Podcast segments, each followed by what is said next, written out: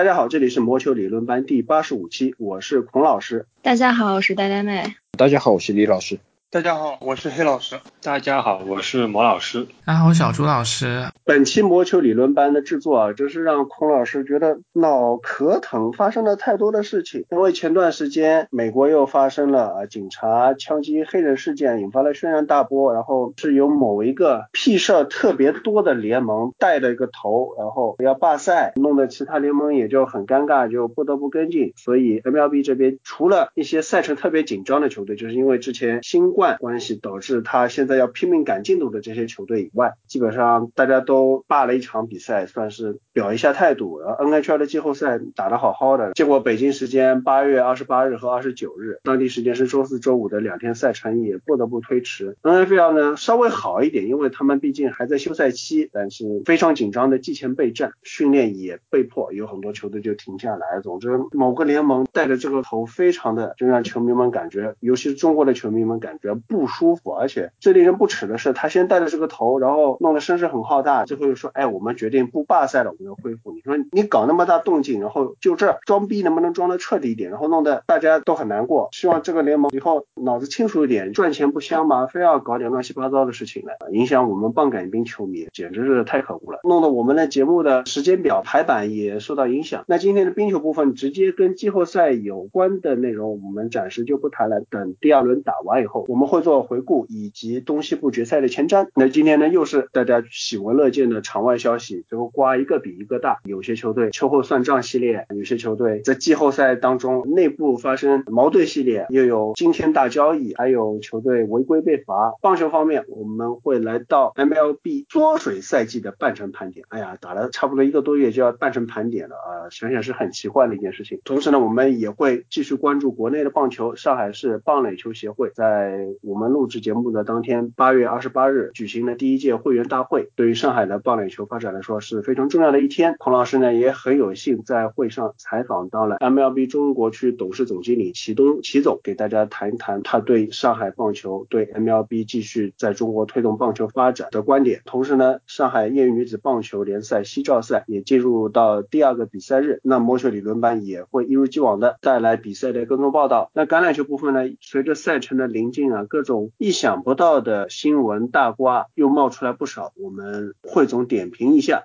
那么下面我们先从冰球环节开始。之前我们谈到了企鹅炒掉了三个助理教练，啊，首都人企鹅多年的啊老冤家更狠了，直接把主教练给开掉了。在首都人首轮出局之后，没过多久，总经理 Brian McClellan 就宣布了解雇球队的主教练 Todd Reardon 的决定，因为连续两年球队都是在首轮出局，并且是以比较尴尬的方式被低位种子战胜，所以这个解雇主教教练的决定也不令人感到意外。Ovechkin 在首都人的职业生涯经历过很多的教练，绝大多数都是像 Todd Reardon 一样是没有主教练经验的人选。只有在和 Barry Trotz 的合作当中，首都人收获了总冠军。总经理也是考虑到了球队现在有很多这样大牌球员，想要抓住球队最后的夺冠窗口，最好是请一个有资历的主教练来。所以说目前。还没有找到下家的，比如说 Peter Laviolette，比如 Gerald Gallant 等等，都成了首都人下一任教练的热门的人选。Todd Riden 也承认了自己能力不足以解决球队在本次复赛当中所表现出的能力以及精神属性方面的一些问题。其实他在首都人的两年的战绩，纸面成绩拿出来看还是可以说得过去的。这个常规赛的战绩。在同期也只落后于闪电和棕熊，但是本赛季自从一月份开始，球队就一直在起伏，进攻就是时有时无，唯一不变的就是门将方面表现一直都不太好，这样的状态也一直拖到了季后赛里面。在对岛人的系列赛当中，球队只打进了八个进球，虽然 Nicholas Backstrom 的前几场比赛缺阵确实是影响了球队的进攻的状态，但是只有三名球员进球，这个确实是。比较尴尬的一个结果，球队的进攻甚至是可以和胶囊并列首轮比赛当中的最差。首都人这个炒教练的决定，我觉得虽然是可以理解，的。但是即使首都人请来了一个有经验的主教练，目前球队的很多问题，我觉得更多的是需要总经理去解决，但是解决起来又非常棘手。接下来的一段时间工资帽都不会涨，在这种情况下，球队现在又没有什么好的新人，并且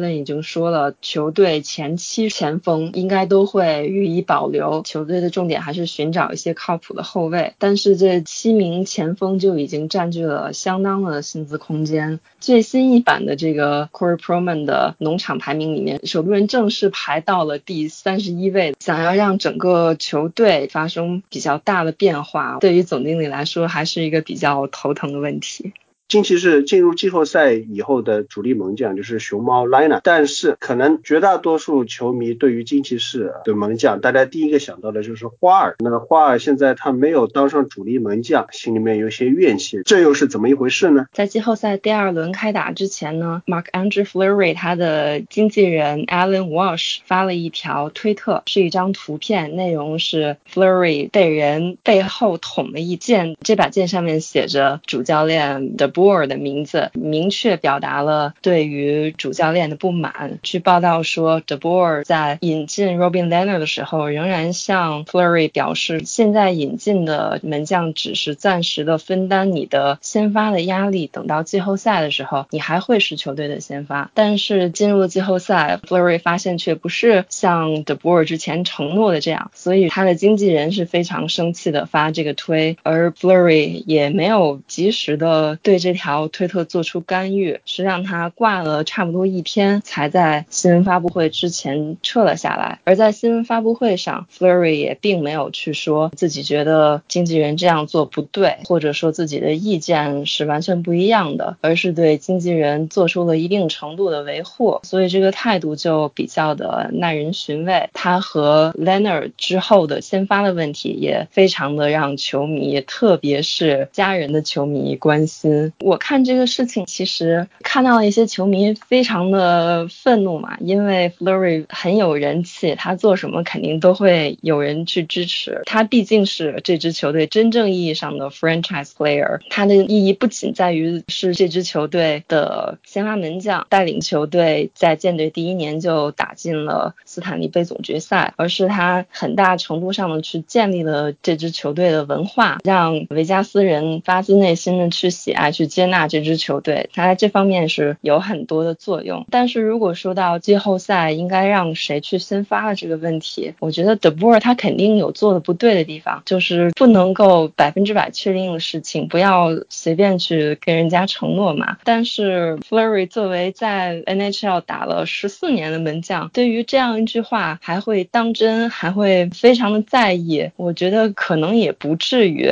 因为很显然 Leonard 在上赛赛季。以及本赛季，不管是常规赛还是季后赛的表现，都是明显比 Flurry 要高出一筹的。这种情况下，如果还是让 Flurry 来先发季后赛的绝大多数比赛的话，我觉得这才会是球迷们不答应的事情。即使当时 De Boer 他的想法确实是让 Lerner 来分担一下 Flurry 的场次，但是随着整个赛季有很多事情发生了变化，以及最终在两位门将表现出的扑救的水平来看，我觉的金骑士选择 Leonard 作为首发是没有问题的，但就是 De b o r 他的前后不一的这样一个态度，以及他对于媒体和真正事实有一些出入，经纪人包括 Flurry 本人对他的行为感到愤怒也是非常可以理解。但是在现在这样一个紧要关头，经纪人把这个事情闹得这么大，那真的是对全队上下对于季后赛一个努力都是相当的不尊重。我觉得 Alan Walsh 的做法是。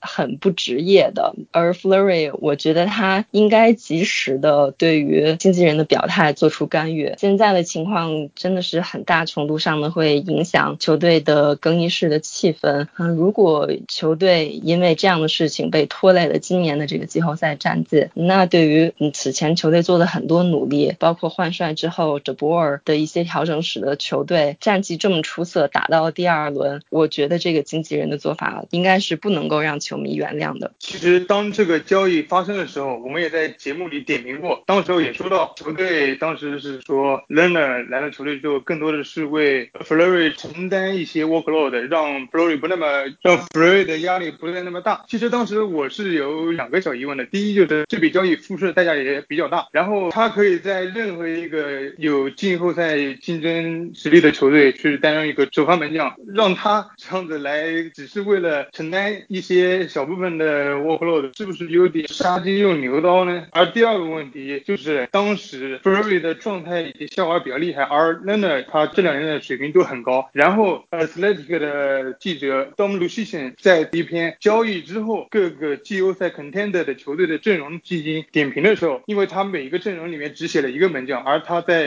星期的门将里面就写的是 Lerner 的名字，因为 Lerner 的确实他的本赛季之前的表现出来的价值要比是要高的，所以说当时主教练也说了这样的话，但是肯定有很多球迷会讨论，哎，季后赛会不会真的是让 Flurry 首发，而 Lerner 只是来当一个替补？结果季后赛的比赛也确实是球队选择了让 Lerner 作为球队的主力门将，这个当然很简单的，因为这毕竟是竞技体育嘛，在这种二选一的时候，肯定是会希望用自己更加优秀的球员去担任球队的首发，这个东西也是无可非议的。可能之前球队不那么准确，然后会造成这种情况。其实对于球队来说，像现在球队的战绩目前表现的情况是非常的好，但是出现了这样的事情，难免是对球队的士气啊，对球队的情况有一点影响的。下一个大瓜，多伦多枫叶和匹兹堡企鹅做了一个直接刷爆媒体的重磅交易。枫叶和企鹅完成了这样一笔涉及六名球员的交易。枫叶送出了 Casper Kapanen、Pontus Aberg 以及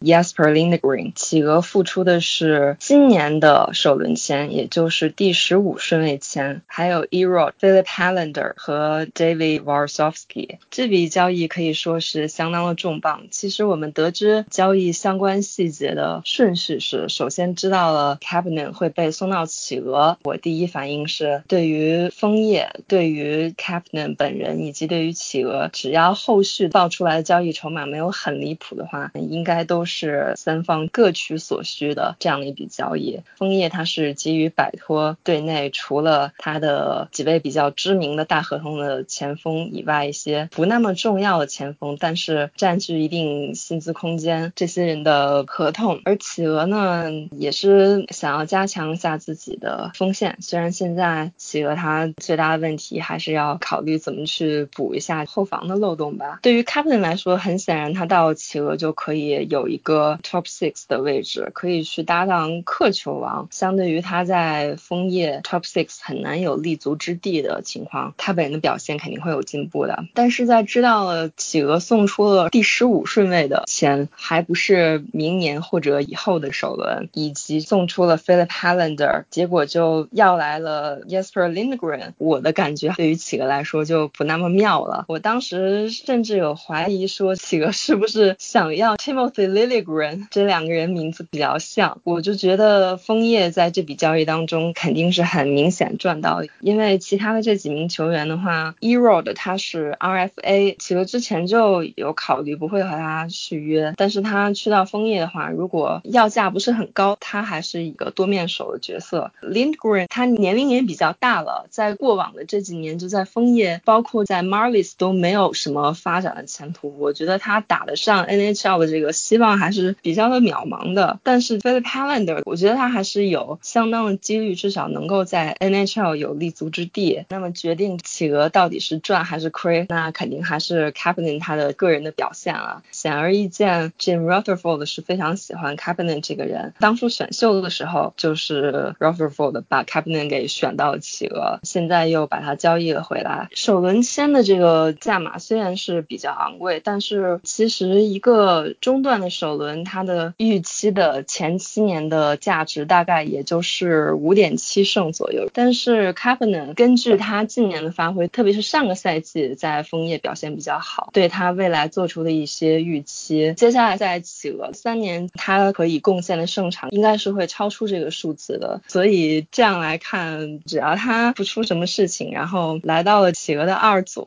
有了比较好的搭档，他明年的个人的数据，包括对企鹅整体。体的锋线贡献，我觉得还是可以期待一下的。至于枫叶这边，前面已经提到了，我认为是赚了很多，想要达到的目的都已经达到了，拿着这个十五顺位的签可进可退。球队如果接下来要拿这个签做什么文章的话，应该也能够帮助球队来继续补强他们现在比较薄弱的位置。其实这笔交易是一笔典型的双赢的交易，企鹅这边需要集战力，他们用自己的潜力新秀和自己的选秀权换来了 Captain，然后 Captain 呢这边因为球队自己有 IFA 要续约，然后球队也有后防的问题需要补，自己的这个 c o f o 的合同又占了很大的一部分，所以说他们现在主要的目的就是将将几个像 NDS Johnson 和 c a r f u l 这种类型的球员，不是那种核心的球员，但是又占着比较大的薪资空间，向他出手。但是大家一致认为的枫叶赚的这个点呢，就是企鹅帮助别人接盘，结果自己却亏了，因为企鹅送掉了是今年的十五顺，是之前自己选择留下的这个十五顺位，而且今年的整体的选秀行情也是比较好的，像这个十五顺位可能比其他年份的十五顺位那么就要更加值钱一点，而且这个十五顺位还是企鹅没有打进季后赛的顺位。但是呢，关于企鹅炒掉几个助理教练的问题和刚才提到的首都人炒掉主教练的这个问题都是非常类似的情况，因为企鹅和首都人两个老冤家也是有着曾经联盟中最强的两个球星，但是他们正在逐渐老去，而且球队现在还有一定的竞争实力，还有夺冠的机会。但是呢，球队的新秀农场深度实在是太差。那么不论说略微有点溢价，从市场上交易来自己心仪的球员，像 c a p t a n 他其实他的个人实力还是可以的。虽然说最近在枫叶不受重用，但是对于球队的帮助肯定都是比之前企鹅整体要强得多。像企鹅 Top Six 不但有 Marking 和 Crosby，然后 Genzo 和 Rust 这些年轻的球员也也是逐渐成长，再加上今年又做了这两笔交易，这样的一个全新的 Top Six，不能说一定会给球队带来什么，但至少从球队整体的出发的想法和球队目前正在进行的这些操作来说，肯定是在一个正确的道路上的。这笔交易从纸面上看，可能枫叶确实是赚了一点，但是从实质操作来看，我觉得都是在双方能够接受的范围内。本期冰球最后一个瓜，亚历山大胶囊受罚了，大家快来看啊！今年的二轮签没有了，明年的首轮签没有了，究竟是为什么呢？其实这个事情的调查已经有很长时间了，但是直到胶囊打完了首轮比赛，联盟才最终宣布了对于胶囊违反了联盟对于新秀体测的规定去和球员接触这个事件，联盟是做出了相当重的处罚，一个首轮签和一个二轮签被罚掉，还有一定数量的罚款。这也意味着胶囊在已经送出了今年的首轮签和三轮签，然后又被罚掉一个二轮签的情况下，今年的选秀会从第四轮开始选。对于任何一支球队来说，损失掉首轮签加二轮签，肯定都是一个很大的打击。那么对于胶囊这种本来签位就已经送出很多，然后球队里面优秀的年轻球员也很少，像 Clayton Keller 或者是 Jacob Chikrin，很难想象他们将来要去做一支球队的核心，球队去围绕他们去建队。理论上球队肯定还要再去，要不然再去交易来一些技战力。但是随着球队面临相当严重的工资帽的问题，续约 Taylor Hall 的希望也不大。那么选秀肯定是球队日后翻身的一个重要的途径。但接连没有首轮签的话，球队现在可以说是被逼进了一个死局。关于这个处罚是否过重的问题，包括 NHL 内部也是有着不同的看法。有的说可以多罚一点钱前，联盟对于球队违规与新秀接触这方面的规定，它本身就有问题啊之类等等的看法。更有一些好事的看客直接艾特了 Rob Manfred，你快出来看看人家是怎么处理违规行为的。胶囊这支球队来说，他确实应该去承担后果，但是对球迷来说打击实在是太大了，因为真的看不到球队接下来还能够以什么样的途径重新回到竞争季后赛的行列当中，特别是在知道了球队接下来一两年成绩都不会很好，本来这个签位应该很高，结果还因为这种原因连签位都没有了，是非常的难以接受。还有比较耐人寻味的就是联盟为什么会拖了这么久，有各种不同的考虑吧。一个是今年各支球队的关于签位的归属很多都是和季后赛挂钩，另外就是联盟可能是考虑了很久，怎样去对球队做出处罚，因为在事发的时间，球队的新老板还没有接管球队。但之前我们节目提到过的胶囊前总经理 John Chaka，他的坚决跑路，现在也让球迷们很怀疑他是不是知道了什么风声，认为自己如果还坐在总经理的位置上，毕竟是他在任期间球队出了这样的事情，他想要及时逃避制裁，所以说才选择以那样一种方式走人。包括放出来的那些消息，什么有其他球队想要跟他谈合同啊，那些当时我们听起来就很不合常理的事件，是不是都是假的呢？不管怎么说，John Chayka 经历了这样一些事件，我觉得他以后在联盟里面立足是很难的了。下面来到棒球环节，八月二十八日在上海举行了上海市棒垒球协会第一届会员大会。为什么要叫第一届会员大会呢？因为这是上海棒球协会和垒球协会合并为棒垒球协会之后的第一届会议。棒垒合并可以说在世界上应该也是一个潮流。之前国际棒协 IBAF 和国际垒球协会 ISF 合并为现在的世界棒垒球协会 WBSC 一样，这两个项目其实是有。很多的共同点，那过去很豪横的就硬是分成了两个不同的协会，甚至说奥运会还独占两个大项啊，非常的奢侈了一个大项一个金牌是有些不合理。那从推广棒垒球运动的角度，两个协会合并也是情理之中。当然这是大势所趋，本身也没有说特别的重要。但孔老师观察到的比较有趣的一点是，此次上海棒垒球协会新任会长并不是体制内人员，就是通常来说的体育部门的官员。或者说是退役运动员啊等，原来在体制内的一些人，他是有一些半官方性质，或者说其实还是官方性质的人来担当，而是请到了上海奥盛集团的董事长汤亮。那汤总在上海业余棒球圈可能大家都听说过，因为他本人是一个非常热爱棒垒球，而且也是氪金玩家，就真的是花了钱去搞奥盛棒球队。那么在国内的业余棒球赛事和一些半专业性质的赛事当中，做出了实打实的真金白。白银的投入，那由他这样的一个民间人士来担任协会会长，我觉得这对于上海棒垒球发展来说，可能是一个信号，那就是今后的棒垒球发展，它会越来越倾向于市场化，越来越务实。这对于上海的，不论是专业层面也好，业余层面、校园层面，或者说是职业层面，就上海的棒球队作为全国棒球联赛的一部分，都是一个很积极的信号。那么有机会的话呢，理论班呢也会持续关注上海乃至中国的棒垒球事业的发展。那么在棒垒球协会第一届大会上，MLB 中国区董事总经理齐东也接受了孔老师的采访。对于上海棒垒球协会的合并啊，而且它有一些比较新的地方，这次是请了社会人士来担任会长，就就非常开放的、非常革新的面貌，你有什么看法？我觉得那是对于 MLB 来讲，或者对于我个人来讲，绝对要支持的，是因为有社会的人士参与。本来棒球它就是一个我们想要普及棒球，让更多的人了解棒球，一定要借助社会的力量。光靠政府的支持，光靠棒协的支持，可能棒协这边更多的是定政策，对吧？嗯，定制度。嗯，但是把它推广起来，一定要要借助。社会的力量，那这次在上海棒垒球协会合并，而且又是有社会的力量在后面，我对于棒垒球在上海的发展肯定是加分或者突飞猛进的，因为有了社会的力量存在，我们本身也是个社会力量，所以我也希望 MLB 能跟社会的力量，不只是康总这边、奥盛这边，有可能是其他的。刚才我发言也提到了教育界的、体育界的等等，我们一起希望能把棒球普及开来，普及的把普及率做得更高更好。接下来我们有一系列的要跟汤总这边合作的，像是棒球技。少年、青少年的棒球推广叫什么计划里面或计划沟通当中。顺着这个话头继续问一下，过去 MLB 曾经支持过一段时间中国大学的棒球赛事，是的。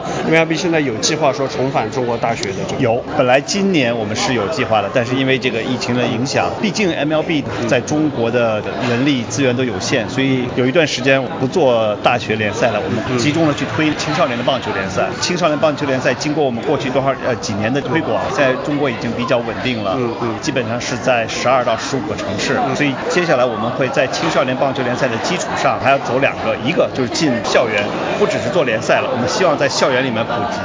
所以这我们叫棒球公益课这个计划。今年有疫情了嘛，所以接下来的重点应该这么说。那还有呢，大学的校园联赛我们要重启，但重启的模式呢，我们到底是用，比如说几个大学打联赛，还是说在大学里面先做一些活动，让更多的人了解棒球起来？这个我们还在筹划当中吧。但是无论如何，明年我们肯定走进校园，所以也希望大家期待着我们有一个更新的形式走进校园。嗯，现在社会棒球有一个很大的力量，青少年幼儿教育，很多家长是因为带着孩子去打棒球的哈。是的，这个孩子他从小就能接触到棒球。那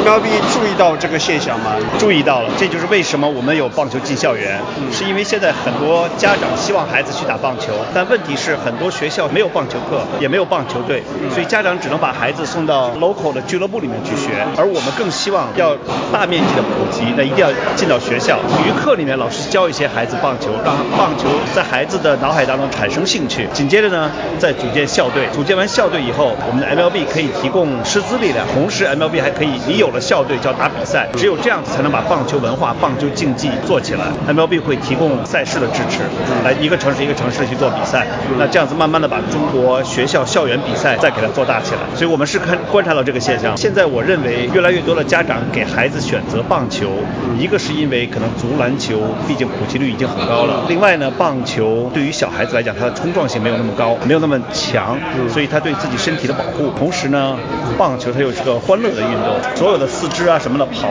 投、打都有锻炼，而且它又是个团体运动，又很用脑，它是一个智智慧型的、谋略型的，所以这些因素都使得家长比较青睐于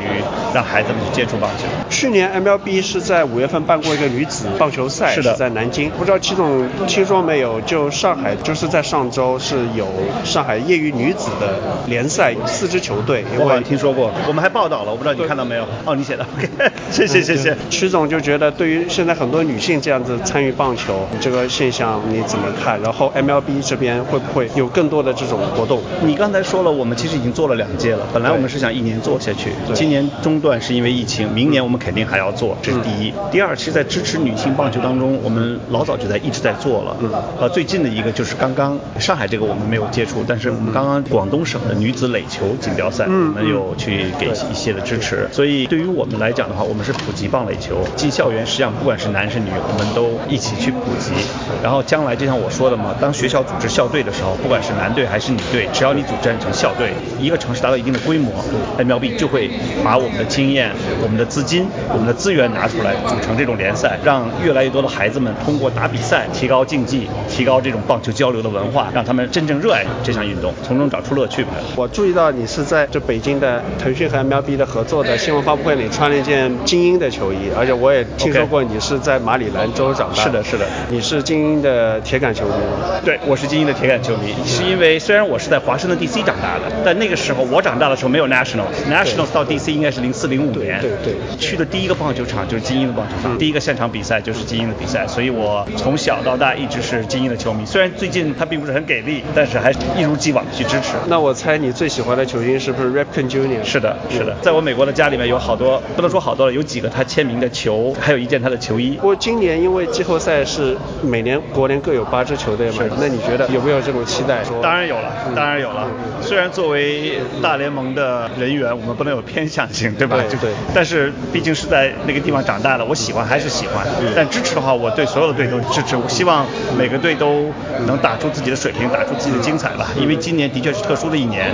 可能我们不知道明年会不会继续延续，但是在今年你真的是有更多的机会打到季后赛，而且你也可以看到在棒球的 playoff 里面，对它有很多不确定性，对吧？所以只要你打得好，发挥得好，你完全可以突破豪门，拿到世界大赛。对就像去年的华盛顿对国国人，对对的。好，那谢谢齐总。那那谢谢你，谢谢你。感谢齐总接受我们的采访，我们还请到了新一届棒垒球协会的沙青青副会长，给大家点评本次协会的召开。各位魔球理论班的听众，大家好，我是沙青青，非常高兴能来到本节目。而我自己呢，也是魔球理论班的忠实听众，基本上每个礼拜都会去听新节目，所以说非常高兴有这么个机会来跟大家简单说几句话。前两天吧，因为上海市的棒垒球协会完成了新一届的换届，而我本人呢也有幸成为了新一届组织的负责人之一。其实我这些年写过一些关于棒球历史的一些小文章吧。如果大家对中国棒球史或者是对甲子园感兴趣，有可能读到过我的文章。实际上这一次上海的棒垒球协会的换届，在机制上也有很多的变化。首先呢是上海这边等于是棒球协会和垒球协会合二为一了，这也是比较符合棒垒球的一个发展现状，也能够形成合力。另外一方面嘛，这一次上海的棒垒球协会除了原有的一些从事棒垒球的专业的体育人士之外呢，也引入了很多社会其他方方面的人加入这样一个组织。比如说像我自己本人所在工作，其实跟体育并没有关系，但是更多是因为我从事体育史和棒球史的研究，所以有幸加入。同时呢，我们新一届的会长也是民间的企业家，他自己本人呢对棒球的兴趣也非常的炙热，所以说能够很主动的去加入这样一个机构，贡献自己的资源来服务广大的球迷和爱好者吧。所以说，我觉得新一届的上海的棒垒球协会有望能够做出一些新的成绩。当然了，嗯，这一切也是刚刚开始。呃，最后怎么样呢？一个是我们自身的努力，第二部分呢也是有赖于广大球迷和爱好者的支持。其实就我自己本人的观察，这些年上海本地棒垒球的爱好者实际上是越来越多了。我可以举个例子吧，前两个礼拜我是去参加了上海嘉定的一个棒球的一个日常的训练活动了，因为我自己也也是从事这项运动的嘛，虽然打的水平一般，但还是乐在其中的。当时我们去的那个场地是嘉定的一个足球公园，它是一个专业的一个足球训练场，有十几片场地。当时我去的时候就非常震惊，为什么呢？将近一半的场地居然都是被棒球爱好者占据的。所以说我们就开玩笑说，这个地方到底是一个足球公园还是一个棒球公园？之后几次我也曾经去过一两次吧，当时也是发现棒球爱好者不在少数，甚至有的时候可能比足球爱好者更多。因为我们都知道，整个八月份上海酷热难耐，你在中午十二点一点钟要去踢个足球，其实体力消耗是蛮大的。但是我们有些棒球爱好者居然还能够坚持下来，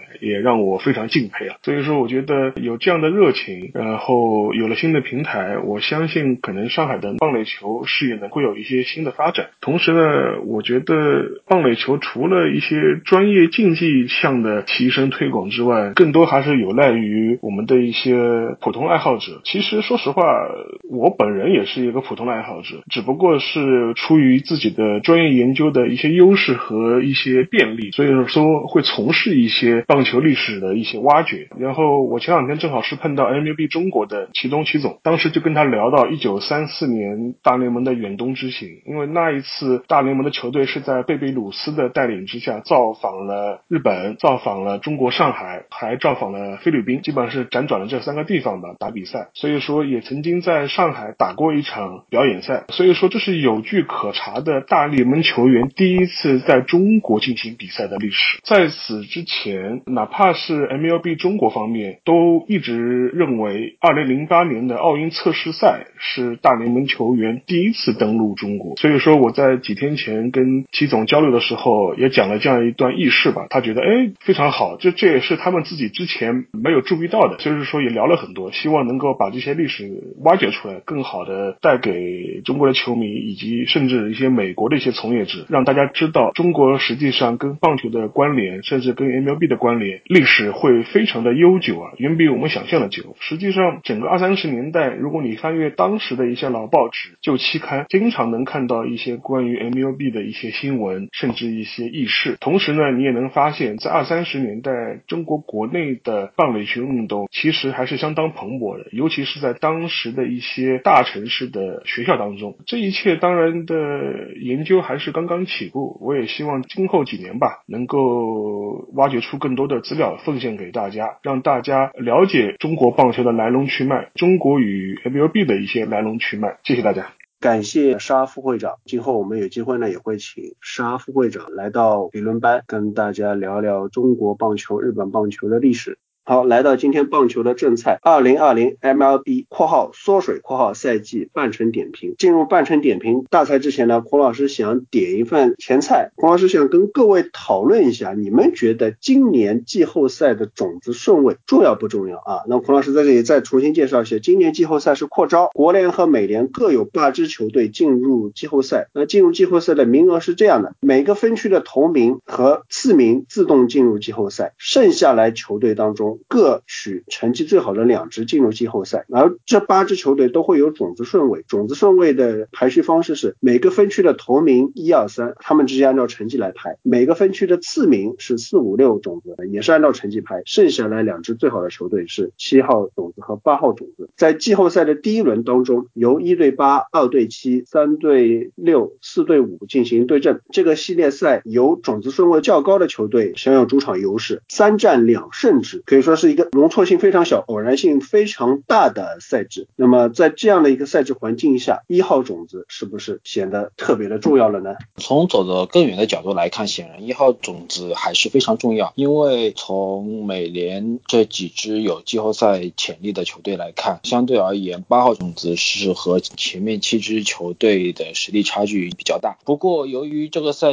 季伤病对各支球队的影响都非常大，像休斯顿太空人其实。使这个赛季打的并不如大家预期，所以不排除在赛季进入后半段，有些季后赛名额板上钉钉的球队会考虑做一些阵容上的调整，以避开休斯顿太空人这样潜在的有高爆发力的季后赛强队。但是从整个季后赛布局而言，主场优势还是相对比较重要的一点。当然，如果按照有些留言说季后赛全部要安排到一个场地集中办赛，那像所谓的主场优势可能就会削弱很多，所以究竟种子排位对最后的季后赛的进程有多大的影响，还有待后续观察。一方面，因为今年这个季后赛具体的主客场的这个东西还没有出来，就是说有可能集中在一起打。那集中在一起打的话，那就不存在主客场优势，那么种子顺位就不那么重要。而且今年其实大家的竞争力都差不多，所以说大概上种子高、种子低就一两个种子之间差距并不不大。但是像美联，我觉得现在这个形势已经比较明朗了，因为美联像中区的三个队，白袜、双城和印第安人实力都非常强，而且就是和后面的差距也比较大，他们已经基本锁定了中区的这个季后赛名额。然后像东区的话，这洋基和光芒也是很强的。然后西区的话，今年运动家的整体的实力表现也是非常不错的，而且太空人的话，虽然说下滑很明显，但是和同区的还是瘦死的骆驼比马大的。所以说，这七个球队已经比较明朗的情况下，那么第八个名额就是比较关键的，竞争的比较激烈的。现在暂时还有机会争夺第八的几个球队，像蓝鸟、精英、老虎、水手和目前第七名的太空人，或者说之前提到的刚才其他的球队来说，实力上差距是很大的。所以说，我觉得美联第一这个名额应该是竞争的非常激烈的。像目前前面的这几个球队都是很有可能，而且今年这个比赛只有六十场，就是差距很。很小，每个球队之间都在一两场差距，那么他们最后争夺这个美联的第一一号种，应该来说是比较关键。毕竟一个太空人或者说其他的那些球队和刚才提到的这些蓝鸟、精英之流，应该是差距比较大的。而国联这方面其实也是存在这样的问题，因为今年一方面是由战绩只差的比较离谱的队，然后另外一方面今年变成了十六支季后赛球队的这个赛制，所以说难免会有一些像第八、第七这样的球队是胜率不到百分之五十的，像国。东的费城人和大都会差距并不是很大，而且连巨人这个我们之前已经提到了，巨人因为他的整体的竞争力实在太差了，他们就靠着一些垃圾合同的这样的一些老将，主要是靠这些老将来打比赛，居然现在还有可能打季后赛。这样的话，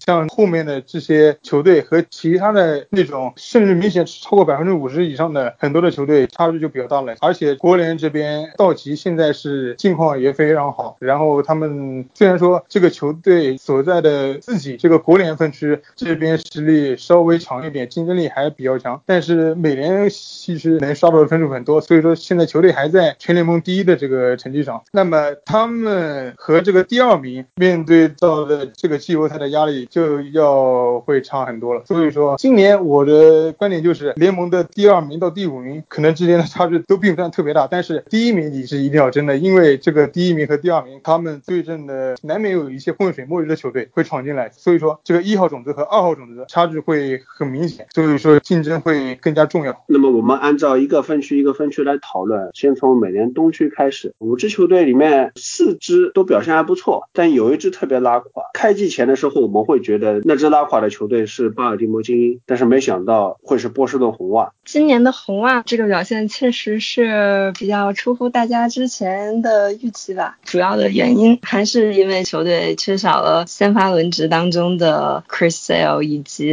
Erod，这样就使得此前预期的球队补强的 Martin Perez 本来可能是球队的四号或者五号轮值，但是他现在却成为了球队可以说是王牌先发，其他先发投手的表现就烂到不知道怎么说了。然后打线的话，可能印象留一下，觉得红袜的打线还是可以的。但是今年像 Rafael Devers，特别是 Andrew Benintendi，要知道他在春训的时候打击还是不错的，但不知道为什么复赛以后就打得非常差劲。然后现在打得比较好的就是 Zander Borgas、Alex Verdugo 以及出人意料的 Mitch Moreland。已经三十四岁的 Moreland 可以说是红袜打击最出色的球员，也是可能会在交易截止日被人看上吧。毕竟他二零二一赛季还有一个球队的选项。总之，现在在交易截止日之前，红袜肯定是一个卖家的模式。球队里面除了像 v a d u g o、像 Devers 这种球队的未来，其他的应该没有谁是不可以卖掉的。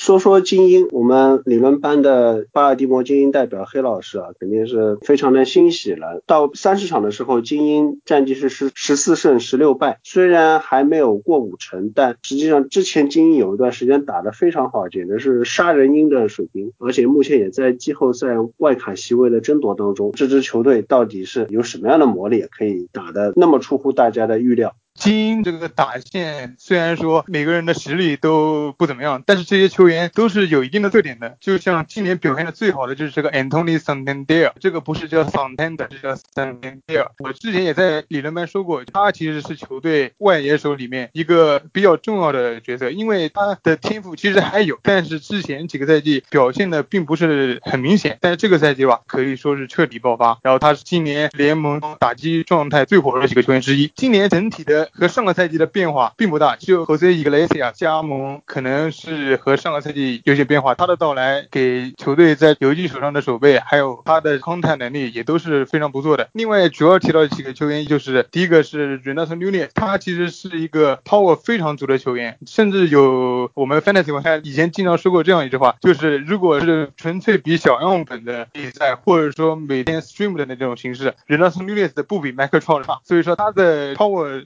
确实。是非常强的，今年有一个非常好的展示。然后另外像球队还有 Real Luis，这个是之前呃太空人 On the Slot Korea 那一年是用多下的签约金签的这个 Real Luis，但是他过去几年在太空人啊在勇士其实也没得到多少机会，表现的也比较一般。今年的话他在打击方面也是有一方面爆发，而且他守三垒这个水平也看起来比以前有所进步。但是今年其实一方面是球队的。打击有很多的球员打击状态火热，像 Pedro Severino 啊，像蒙卡索也上来了。但是我觉得这个赛季球队的投手方面应该才是能够把战绩目前维持在这样一个状态，没有崩盘的这个情况。像 Alex Cope 今年也没有特别拉胯，另外也证明了合同拿的 也还是有点用的。像今年队在投手方面只有一个变化，就是签下了 LeBlanc，但是 LeBlanc 因为受伤已经赛季报销了。然后整体的话，其他也没有什么可讲的，就是牛棚也突然好了起来。通明米隆啊，今年水平也是有一点点进步，但是我觉得现在的整体情况是，基因最近开赛季的时候靠着自己的打线，当时球队曾经是 OPS 仅次于杨基，各种打击率啊、上垒率啊、长打率都是在联盟中排名前列的。但是现在由于几个球员的受伤啊，球队再达不到之前的那个稳定程度，而且之前有个可怕的是，球队不管怎么落后，总是能够通过这个打线扳回来。但是也能够看到球队在对阵马林鱼的时候，是被马林鱼那些从长时间的休赛中回来的投手是完全的压制，也是证明这个球队其实要想进季后赛的话，实力还是要差一点的。而且像蓝鸟今年他们的无论是打线啊，在投手啊，都是有各种补强，而且这个表现呢也是非常好的。我觉得基因也就只能之前靠后一点，然后后面的话要想跟得上还是比较难的。我简单说一下蓝鸟这个赛季吧。首先就是蓝鸟遭遇到的是其他球队都没有的这个困难，就是自己的主场打不了。蓝鸟这边春训之前一直在这个多伦多 Rogers Center 辗转流离，布法罗的那个球场建不好的时候。还在华盛顿特区打了一个主场的系列赛，然后才搬到了布法罗现在的这个球场。本来是蓝鸟三 A Buffalo Bisons 的这个主场，这一方面的话，蓝鸟这边就已经非常吃亏了。但是今年不同的地方就是进季后赛的球队多了，呃，十六支球队进季后赛的话，蓝鸟处于这个正好就是高不成低不就，然后现在本来没想要竞争，然后明后年开始竞争的情况，所以。蓝鸟这边一定是想利用好这个十六个队进季后赛的机会的，所以今年自从说确定有十六个队的季后赛之后，就已经确定了肯定是要 compete 的。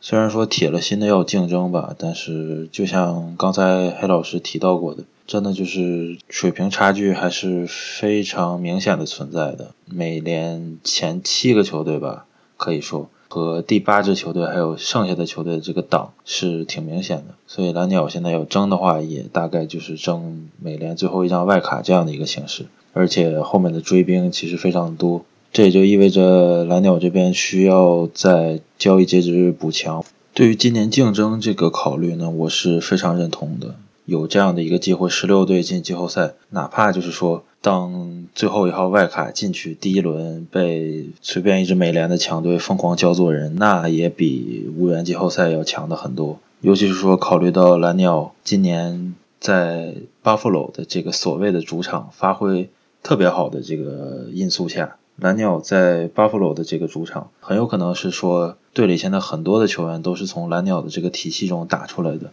他们都有过在蓝鸟三 A 打球的经历，对这个球场也是非常的熟悉。呃，目前来看的话，蓝鸟在这个 Salins Field 每场比赛能平均带回六点五八个 run，排在美联第一，总共打出了二十七发本垒打，并列美联第一。Batting average 是点二九五，美联第二。On base percentage 上垒率是三六九，美联第一。OPS 九零五也是美联第一。在这样的一个情况下，我觉得也是有点玄学吧。可能就是说，Buffalo 今年真的成为了蓝鸟的福地，大家都很适应这个球场。Bobby s h e t 受伤之前到现在，Kevin Biggio、Teoscar Hernandez、Randall Grichik 这几个人，他的发挥都非常的好。与其今年划水一年，不如说利用，就像我之前好像已经提到过，就是我觉得今年只打六十场是一个非常遗憾的事情，因为这样对蓝鸟来说，并不能用好这个柳贤镇他的这份合同。蓝鸟为什么说在柳贤镇的合同中脱颖而出，就是因为蓝鸟敢开一个四年的合同，其他球队都开的是三年的，大家都考虑到。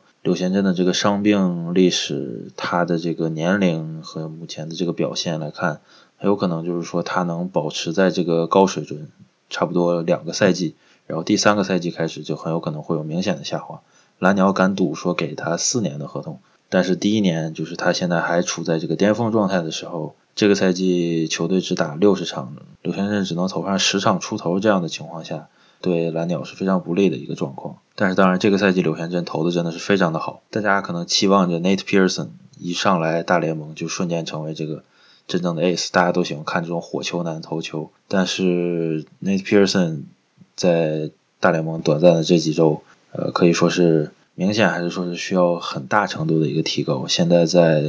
伤病名单养着，也目前看新闻是说很有可能是这个赛季后段会回来的。另一个关键人物就是 Vladimir Guerrero Jr. 小军曹，他这个赛季开始的时候我是非常失望的，极其失望，因为他在休赛期他是发誓说自己要减重，他是要为了自己更加灵活，为了自己的这个手背和跑垒要降低自己的体重，他还真的这么做了。在春训的时候，他的这个照片看起来就是说。非常的健康，比之前比上个赛季瘦了不少。但是疫情发生，但是疫情发生了，然后春训取消，几个月的这个等待过程中，他又把重量增了回来。而且更可怕的是，他看起来比上个赛季还要夸张。我觉得这也彻底断送了他再回去守三垒的这个可能性。他现在基本上只能是一垒待着，或者是。大部分时间出现在 DH 的位置上了。赛季终于开始之后，他的表现也是继续非常让人失望。他上赛季留下的一个非常重要的问题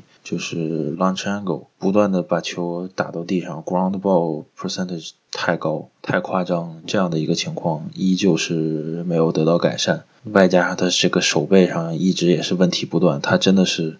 在一垒还是一个纯新手，他是真的是边打着比赛边去学一些一垒的站位和守备的知识。不过好在赛季进行到八月份，他看起来是又进行了一次减重的尝试，大概我估计瘦了得有十磅左右。虽然可能对他来说十磅并不是一个特别夸张的数字，但是其实效果还是挺明显的。最近他的这个状态明显回升，当然对蓝鸟队来说也是一个非常利好的消息。所以打到半程，蓝鸟就基本处在这个外卡边缘的位置。对于超越杨基，我是一点都不抱期望的，尤其是考虑到这个赛季双方还会有十场比赛直接交手。再怎么说，杨基这边的这个实力还是可以完全碾压蓝鸟的，所以我觉得外卡是一个非常合理的目标。现在补强的重点自然还是投手这方面了。我觉得这支球队现在这个名单构成吧，就是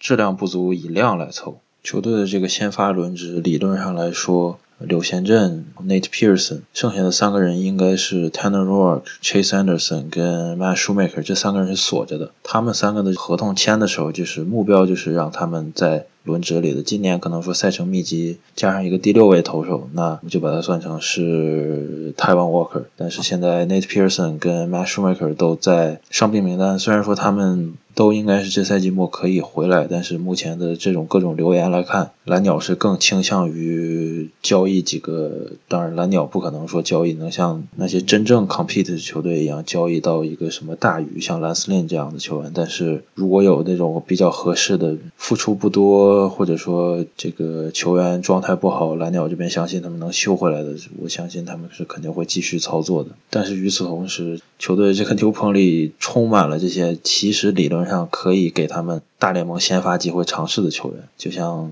Ryan b r o k e Julian Merriweather 这样的球员，还有当然尤其是 Anthony K，完全是有有机会，理论上应该给他们一些尝试机会。但是今年既然现在大家决定是要 compete，所以也不会给他们这样的机会。包括像呃赛季初投的很陡，现在稍微修回来一点的山口俊。更别提什么再往下一点的 prospect MLB 边缘球员 Sean r e Foley、Jacob v a g u s b a c k TJ z o i 这样的球员。所以说凑数的话，蓝鸟这边虽然说伤病影响也是不小，球队的这个终结者 Ken Giles，还有牛棚里的这个中坚力量，包括之前的这个先发投手 Trent Thornton、Jordan Romano，现在都无法出场。但是拿来吃局数、拿来凑数的人肯定是够的。所以说比起先发的话，我还是更想看球队需要怎么补一下牛棚。我真的是不想再看到 Wilmer Font 为蓝鸟出战比赛了，这真的不是一个想要进季后赛球队能列出来的个救援投手。另外就是内野可能还能补人，但是我看 Bobby s h e 距离复出其实也快了。但是 Travis Shaw 这个赛季打得不好，Rowdy Tellez 打得不好，Joe Panic。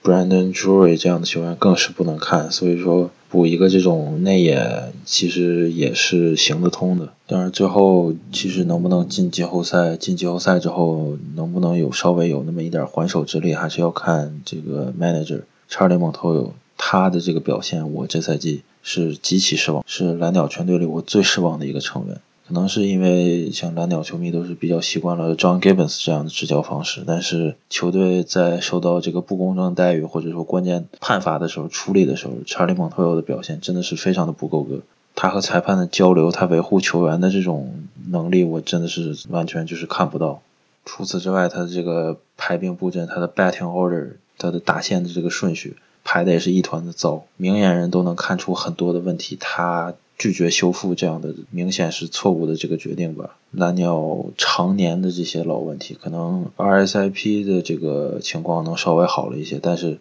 这支球队一如既往，历来这么些年了的这种业余的守备、业余的跑垒这样的问题全部没有解决。一直在说蓝鸟这个三垒教练 Louis Rivera 绝对是联盟最烂的这个三垒教练，但是球队也是对此无动于衷吧。这种小问题在季后赛球队身应该是几乎不会存在的。是蓝鸟这种联盟中最烂的业余的跑垒守备，对细节的极其不严谨，我真的很担心这支球队在最后连一个外卡二的席位都争不下来，在九月份会翻车。这样的话，对未来两年球队的这个按计划执行的重建复兴会有很大的影响。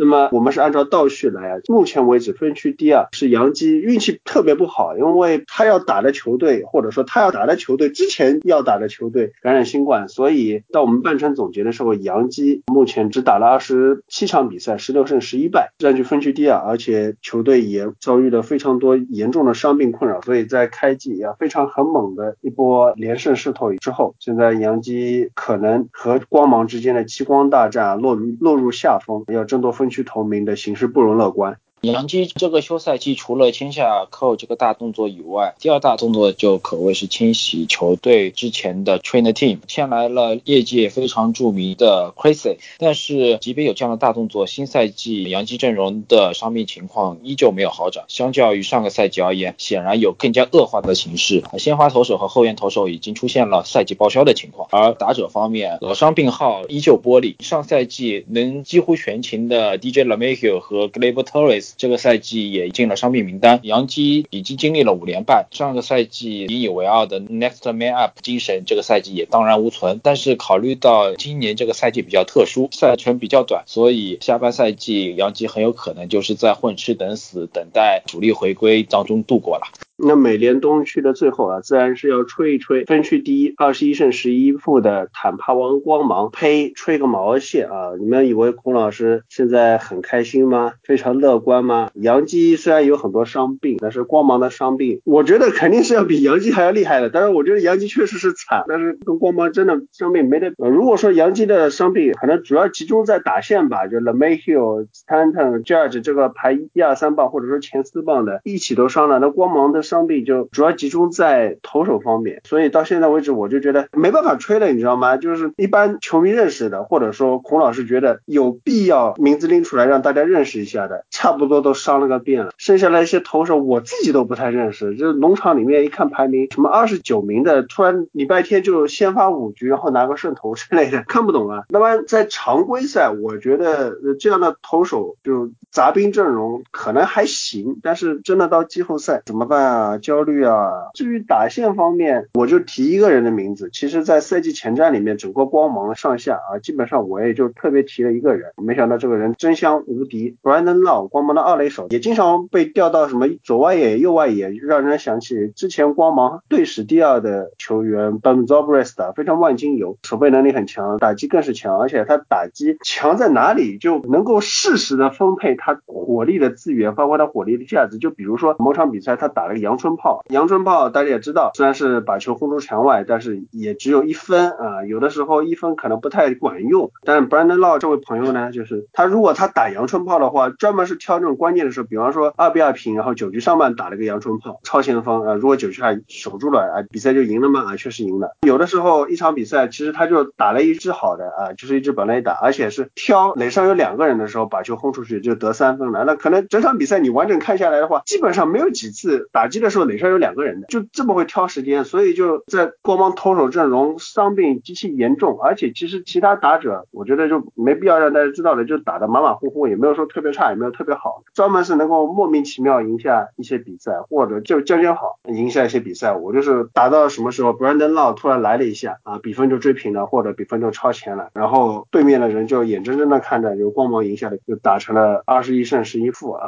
美联东区第一啊，整整个美联也仅次于于运动家的成绩。所以我现在担心的第一点是，这样表现有没有可持续性？像老这样能配得上联盟 MVP 水平的表现，他在后面三十三十场比赛能够持续发挥多少？就迷迷糊糊的，也没有说特别差，也没有说特别好的其他的野手们，能不能及时的贡献更多的火力？至于这个投手阵容，如果后面的常规赛被打爆，或者说他的数据下修，我觉得也是正常的现象。毕竟这都是农场里面临时提上来的一些人啊，你不能指望他们太多。当然，今年光芒目前为止还是有点可以吹的，就是在大家两边都有伤病的情况下，光芒在和洋基的激光大战当中打的是非常好。目前为止打完了七场比赛里面，光芒六胜一负，也是直接把洋基打的状态就不太好了。这可能对于光芒争夺分区头名来说比较的有优势。但是前面黑老师分析的也很透彻了，起码分区第二、分区第三的话，你就搞不好去打太空人这样的球队了。对于光芒接下来是不是能够保住分区第一，或者说保住分区第一以后是不是能够进美联前二，还是前途未卜啊？我反而现在觉得，从这个星期过后，我觉得光芒在分区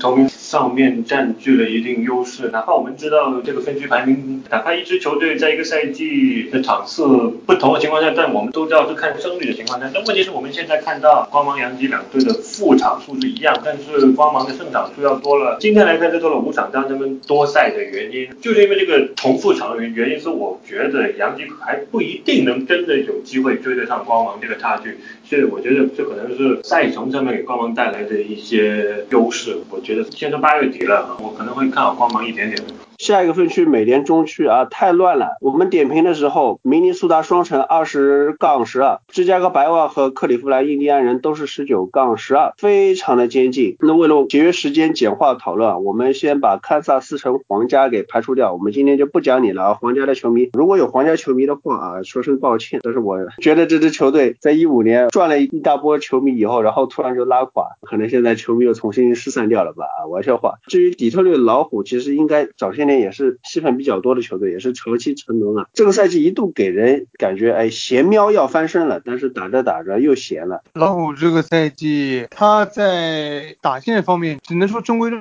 矩吧，因为他们其实也没什么球星，可能 Jonathan Scope 今年作为自由球员加盟球队第一年，还是有一些全垒打的实力。整个球队打线重点并不是很多。今年主要看的就是老虎队先发投手的这个阵容，因为今年老虎队可能也是在投手方面比较薄弱，然后可能也是看到了季后赛的希望，一下子把 Scoop 和 Max 两个超级大物叫了上来。虽然说之前的表现并不怎么样，毕竟他们在这个中区这火力还是比较凶猛的，但是为了季后赛也好，或者说为了未来球队的发展也好，早点把他们叫上来，因为今年也没有小联盟嘛，呃，没有什么正式的比赛，对他们的发展也不利。然后今年球队 Tumble 应该是表现非常好的一个投手，他今年还是比较稳定的。而之前球队的可以说是王牌投手 Boyd 和 Michael Former 这个赛季应该都是不怎么样。像 Boyd 之前是一个非常有实力的这个交易的对象，但是球队没能把他送走。这个赛季他也没有发挥出多少水平出来。反正老虎现在距离季后赛也就那么两三场的情况，球队这个赛季和今两个上赛季的垫底的两个球队，居然现在同时在竞争季后赛，这个确实是棒球比较有意思的地方。剩下三支成绩比较好的球队，前面也提到了，这三支球队基本上都锁定季后赛席位了，就是谁是一号种子，谁是二号种子，谁是外卡的问题。李老师，你觉得这三支球队里面谁的实力比较强呢？个人还是倾向于明尼苏达双城。这个赛季虽然双城的火力比上个赛季有所衰退，但是以老将 Nelson Cruz 为代表的重炮群，其实关键时候也是能提供相当程度的火力支援。而且，尤其是今年双城从道奇换来的前田健太，再加上球队其他的先发投手如 Dubnik，他们表现较之于上个赛季有比较大程度的提升。所以从投打两方面都综合来看，双城的实力还是美联中区里面最强的一支球队。但是其他像呃印第安人和白袜，虽然相较而言白袜的实力较之印第安人离呃双城更近啊，但是我个人还是更看好双城。论硬实力，我回到我之前预预测那样，就是我还一样看好双城拿中区冠军。印第安人可以靠自己投手的深度啊，再加上打线的硬实力和经验来赶上白袜，而白袜我觉得可能就不会掉到掉到这个七号种子上面去。我们可以前面看到，哪怕印第安人受到这个场外违反这个防疫规定，造成了队内的一些负面声音，以及由此把两位投手下放的这样的情况，但是我们看到印第安人的战绩没有受到太大的波动，所以这个也是。有理由看到他们在八月份做一波非常好的冲刺，来赶过白袜。下面来到美联西区，我们前在里面也说过，这个分区一定会有一支特别特别拉垮、垫底毫无悬念的球队。但是我们没有想到，这支球队竟然是洛杉矶天使，你敢信吗？虽然我们知道这个球队有很多的问题啊，但是考虑到有西雅图水手这样更糟糕的存在，无论如何，大家也想不到，在半程结束三十二场比赛打完，天使竟然只有十胜二十二负，胜率点三一三这样糟糕的成绩。我我先说天使吧，我觉得。第一还是这个老大难的问题，天使的先发轮值离他们真正有很强的季后赛竞争实力，可能还差那么一到两年或者两到三年吧。我之前预测时候把天使放在季后赛球队的原因，是因为这个毕竟美西竞争没那么强，而且天使今年打线方面也有比较多的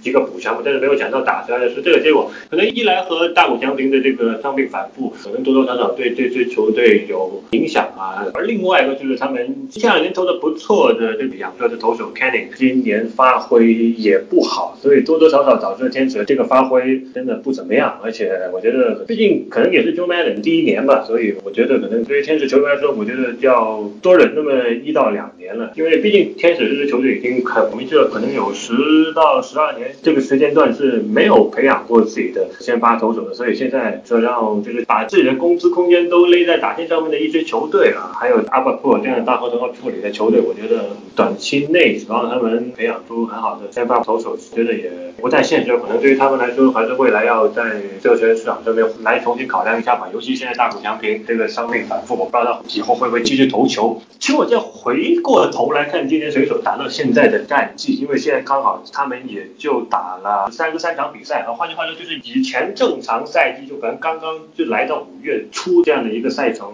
场次吧。啊，回想以前这么几年水手，无论是水手赛季前多么的高调，说我们要冲季后赛，又或者是打的是那种多么的糟糕，他说我们要重建什么的，反正过去几年水手都是一如既往的在四五月里可以打出很强的一种战绩，给人的一种感觉就是他们真的是要冲进季后赛的这样的一种感觉。所以可能放过这个短赛季，刚刚好也就是那么三十场比赛过后的这样的一个样子，所以可能水手以前的这种赛季上半段或者赛季前四分之一赛程的这种害，可能才真的带到今年的赛季里面来，所以。可能有现在这种机会还摸一摸季后赛边缘的这样的一个十三胜二十败这个概念，我觉得可能现在回过头来看，我觉得好像还不算太让人惊奇啊。不过水手季虽然出了出道很多人，但是啊，我们玩 fantasy 的人也很知道，他们今年出了一个 Kyle Lewis 啊，这个新秀啊，一六年的一轮秀上来打得相当的火爆，觉得多多少少也让水手看到了一些希望吧。就大致就这样，总体来说，真的天使打这么糟糕，的确真的是出乎了，不单是我，可能出乎了很多人的意料。这个赛季游骑兵表现相对来说中规中矩，不过上个赛季游骑兵两名表现非常出色的先发投手 Mike Miner 和 Lance Lynn，这个赛季两个人表现却大相径庭。Miner 印证了上个赛季他的高阶数据并没有那么理想，这个赛季他的表现有了明显的下滑。可是 Lance Lynn 依旧维持了去年准三阳级别的表现，而且今年他的表现还有进一步的提升。像他这样投球百分之八十以上靠高猛的速球，几乎没有什么变。变化球的搭配，速球类里面最多也是靠着切球来制造对手软弱的打击。他的投球表现之所以有了突飞猛进的地方，一是到了游骑兵以后，呃，教练对他的投球动作有调整，然后让他的站位有了一个微小的变化。同时，他的投球动作方面，在 tunneling 这个部分做得非常好，使得对方打者在他球出手的第一时间并不能判断他的进了一点的位置，因而制造了不少的挥棒落空的情况。所以，虽然游骑兵球队整体在这个赛季进入季后赛的前景并不是那么大，但是从交易市场上来说，已经传出了多支球队对 Lance Lynn 这一名球员有非常大的兴趣。所以，八三幺交易大限之前，Lance Lynn 的去向很有可能会决定今年 MLB 季后赛的整体版图。前面我们说过，呃，洋基、光芒这样受到伤病困扰很大的球队，但在伤病困扰直接对战绩构成影响方面啊，可能目前十七胜十四败的太空人要来的更显著一点。目前他是最近一段时间他打得还不错，把战绩是追上来了。之前有一段时间甚至是胜率不过半。那太空人的伤兵到底有多严重呢？太空人这赛季确实受到伤病的影响比较大。第一个就是他们的王牌投手 Justin Verland 在赛季一开始就受了重伤，当时有消息说是可能赛季报销，那么后来是说这个赛季可能是要休息一个月才能回来。不过我对他这个赛季能够回来是不抱什么希望的，毕竟 Verlander 明年还有最后一年的合同，球队肯定是想让他投好最后一年吧。然后球队在打者方面也有比较严重的伤病，就是 Ulanarbe 赛季一开始的时候就是一直在伤病名单上躺着，然后后来复出之后在对阵水手的时候还打了一发全垒打，就打了两场比赛又受伤了，又是因为这个膝盖的问题，整个赛季报销。所以说他上个赛赛季是一个非常恐怖的输出，而且他也当选了最佳新秀。那么他这个 DH 的位置对于太空人来说又是非常大的影响，毕竟太空人少了他之后，球队在整体打线方面又有一个巨大的影响，而且太空人还少了他们的上个赛季的美联 MVP 第二的 Bergman，Bergman 这个赛季状态也起起伏伏，后来他也进了伤病名单，所以这个赛季太空人他在本身实力就有所折扣的情况下，又有这几名重要的球员受伤，那么对于他们的影响还是很大的。不过太空人也有很好的解决的办法，投手方面，今年 Framber Valdez 是表现真的是非常非常的厉害，也是让人没想到。毕竟当太空人鼎盛的时候，他曾经有过在太空人的机会，但是他自己没有把握好。但是现在这连续几场比赛都是有非常好的成绩，而且撑的局数还很长。那么他对于太空人来说还是非常有用的。另外一个建议就是 Kristen Yari，他这个赛季的出现也是没有想到的，他这个赛季的投球表现也是非常出色的。这也证明了太空人确实他在投手的改造方面，在投手的培养方面确实有他的独到之处。另外在打线方面就要再说一下，之前几个赛季都让人非常失望的 Kyle Tucker，Tucker 虽然说他的起点很高，他一进入联盟之后，他就是百大新秀的很高的位置，但是这几年来，一方面也是因为太空人确实人才积极，他得不到稳定的出场的机会，那么他自己也确实是在少量的出场机会中没有把握住，然后前几个赛季表现都不行，那么这个赛季他就有了一个明显的爆发，然后也是强行帮助太空人止损，能够在这个分区竞争中还勉强撑住吧。那美联西区头名奥克兰运动家二十二胜十败，我这里先问大家一个问题啊，大家觉得运动家美联西区头名稳了吗？如果美联西区头名稳了，那整个美联一号种子稳了吗？六成几率美联头号种子，也有六成几率美西冠军，就这样。我觉得不稳吧，美东的几个球队还是很有竞争力，而且他自己能不能保住自己的分区冠军还是个问题。运动家下半赛季可能会出现一波低潮，太空人下半赛季他们的走势可能会上升，所以我不认为运动家分区冠军的位置非常稳，更不要说是美联冠军了。运动家和太空人接下来应该还有七场比赛要打，现在领先四点五场也并不能说是一个很稳的优势啊。那我们先来分析一下，运动家到目前为止打得那么好，主要是靠啥？我觉得这里面很重要一点是，运动家之前还是吃赛程红利比较多，因为美联西区还是整体来说就是给三支球队虐菜的地方啊。我们说的是三支球队，一个是洛杉矶道奇啊，就是全联盟战绩最好的球队，剩下的就是运动家和太空人，因为水手和游骑兵都不是很强，天使就是原定觉得还可以的队又变得特别差，再加上国联这边除了道奇外，其他的对手应该也不是很精打，所以这个分区占赛程优势还是比较强的。这是我认为运动家在争取一个更好的美联种子顺位上的优势，但是反过来，他毕竟还是要想办法把太空人给压下去。那到目前为止，运动家的球员从表现上来说和实力上来说，有没有跟太空人竞争的资本呢？因为这个赛季只剩下一个月啊，从很多数据或者这两个球队阵容上面来说，把他的名字，把这两支球队球员的名字捂起来，反而我觉得这两个球队的发挥不相上下。我不会说在这个赛赛季里面那个会觉得让我觉得任何一支球队的任何一部分会高于另外一支球队很多，就是为什么我说最多给到运动家有大概六成概率能拿分区冠军啊，然后同时让他们锁定美联一号种子。有一样东西我会想说，就是本来这个赛季啊，运动家应应该是有好几个被大家很看好，或者是大家比较喜欢的投手。准备说要上大联盟的，包括前两天的一轮秀的 AJ Puk，但是他也受伤，然后之前的 z a r d o 也是因为受伤原因，所以在赛季也是有受到一定影响。但是整体来说，今年运动家这个投手群还是相当相当强的一个整体的投手群。Frank Monta 去年打这么之后是被查出是吃了禁药，然后今年复出之后啊，这个表现也比去年相差很多。但整个运动家的投手群，我觉得还是相当强的。这可能就是运动家今年呢唯一一个要比。太空人要好一点点的情况所在吧，但是我们看到太空人那边和去年也一样吧，他们总是可以在小联盟里面拉一个或者两个啊这种无名的新秀上来，然后又表现的很好，像我们今年所说到的哈维尔啊，他今年上来之后几场比赛都是相当的亮眼吧。虽然说整体这两支球队整整体投手群把先发牛棚都算上啊，这两支球队的整体数据还是有一定的差别啊，但是我觉得可能双方综合起来，再加上今年个人给。球的真的相当不赖啊！我觉得可能就回到我最早说的，这两支球队很多方面都相当的综合吧，所以我真的并不认为这两支球队中的一支会在某个方面会有太多的一个优势了。我个人是倾向于认为，上个赛季运动家他能拿那么好成绩，也是运运气方面有一定的加成。像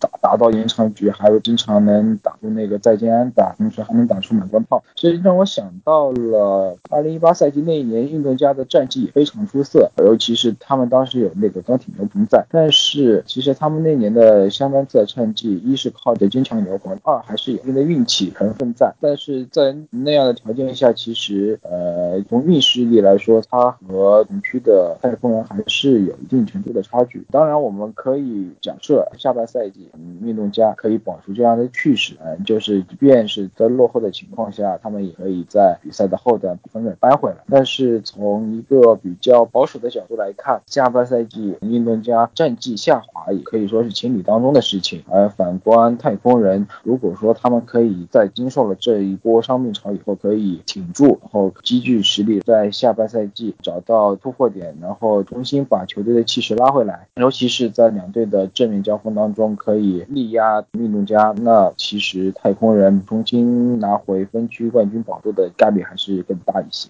跑到国联，看着现在的各个分区排名啊，孔老师真是汗汤汤滴。我们之前理论班的赛季前瞻偏差真是非常的大。国联东区垫底的球队不是费城人，不是大都会，更不是马林鱼，究竟是谁呢？Surprise，卫冕冠军华盛顿国民。今年对于国民来说肯定是非常悲惨的一年。虽然在去年休赛期和 Steven Strasburg 签合同。的时候，大家都是知道的，他应该不会再有像去年那样能够投二百局了。这样一份合同也是奖励性质的。但是今年投了五局就遭受了这个腕管综合症的伤病，赛季报销，并且不知道明明年能够恢复到什么样子，这对球队肯定是一个非常大的打击。倒不是说这一年球队表现很差是接受不了的，而是这种病就很难预测他的恢复状况。有些人情况比较好，可能带着这个腕管综合症也，至少能保持一定的投球局数，像 David Price 在2018赛季这样。但是 Strasburg 他的情况好像比较的严重。但尽管如此，国民的先发投手群在联盟里面仍然是可以排到上半部分的，只不过可能不如此前对于国民的先发联盟前五这样的预期吧。后援投手其实比去年是好很多的，然后球队的打线今年唯一表现出色的也只有 Juan Soto 了，所以今年其实球迷们想的还是看小孩子们的成长，球队的战绩就这样吧。Carter Kieboom 他今年上来以后，就前几场比赛打得非常的好，接下来的打击就陷入了一个很尴尬的局面。但好在他今年的手背是有了一定的进步，所以即使目前的战绩是分区垫底，但是国民球迷这边还是对球队的未来有一定的信心。不过国民怎么说吧，去年拿过冠军了，爽了，到位了。但另外两支国东球队费城人和大都会，赛季前瞻的时候我们就很纠结，他们到底是行了还是不行了？现在看上去呢，好像有点不太行的样子，但又没有到一棒子打死的这个阶段，到底行不行？首先，费城人和大都会这两支球队都已经受到了新冠疫情的影响，所以他们的赛程也是被切的七零八落。费城人不用说，是马林鱼首先中招后的直接受害者，所以。再回到比赛以后，其实费城人整体的发挥都是起伏比较大。然后虽然这个赛季费城人找来了洋基的前任教练 Joe Girardi，但是显然 Girardi 并没有带来他在洋基时候卓越的牛棚管理能力。其中比较大的因素还是球队的后援投手实力比较缺乏。在 David Robertson 依旧伤病报销的情况下，费城人也是打算在八三幺即将到来之际，从红袜换来了 Brandon Walkman 补强球队牛棚。实力能够在球队打线以 Bryce Harper 为首的出色打线有所贡献的情况下，能手下胜利。其实现在看费城人距离季后赛线其实差的还不是非常远。如果这个赛季 Bryce Harper 能够延续这样全明星级别，甚至是说可以称之为准 MVP 级别的水准的发挥啊，球队里还有像 Real Moto 这样打得不错的球员，那其实费城人进入季后赛希望还是比较大的。反观大都会。这个赛季其实不管是投手发挥还是打线起伏还是比较大，而且最近又是因为大都会内部传出了有球员还有工作人员新冠检测呈阳性，所以大都会的赛程一下子又停下来了。所以对于下半赛季大都会而言，必须得尽早的找回状态，然后球队各个位置能够打出应有的表现。德格罗姆的投球发挥可以找回去年赛扬级别表现，那其实大都会个人认为战绩。压过马林鱼还是有希望的。至于马林鱼，目前是十四胜十二败，活蹦乱跳的。用咱老师的话来说，新冠疫情那波之后啊，我鱼简直是横着走。那因为之前在节目里面请到咱老师给大家详细介绍过马林鱼的情况，所以半程盘点我们就略过，只是提醒大家一下，马林鱼这支球队呢，从来没有得到过国联东区的分区冠军，今年估计也是不会得到。但是他们两度是没有得到分区冠军的情况下进入季后赛。那两次进入季后赛都拿到了世界大赛冠军，而今年有八支球队是可以进入季后赛啊！想到这里，大家是不是觉得毛骨悚然了呢？那国联东区的分区冠军目前是由十八胜十二的亚特兰大勇士占据了头名，看样子他们也应该是会比较顺风顺水的拿到这个分区的头名，也总算是契合了一下之前理论班前瞻，也各位老师对他的期望值。虽然说勇士现在的战绩是。符合他的期望值的，但是我对他们这些投手的表现的期望真的是啪啪打脸。这个赛季勇士的投手出现了什么情况呢？索尔卡是因为非常严重的跟腱伤势是赛季报销，而且这个伤对于投手来说影响很大，他也需要很长的时间来恢复，毕竟这个比赛开始的也很晚。那么其他的球员呢 f o r t u n a v 这个曾经球队的可以说是王牌投手吧，这个赛季被 DFA 了。s h a n Nicole 这个曾经的也是球队非常以中的投手，这个赛季后来被下放，其他的什么 Wilson、Wright、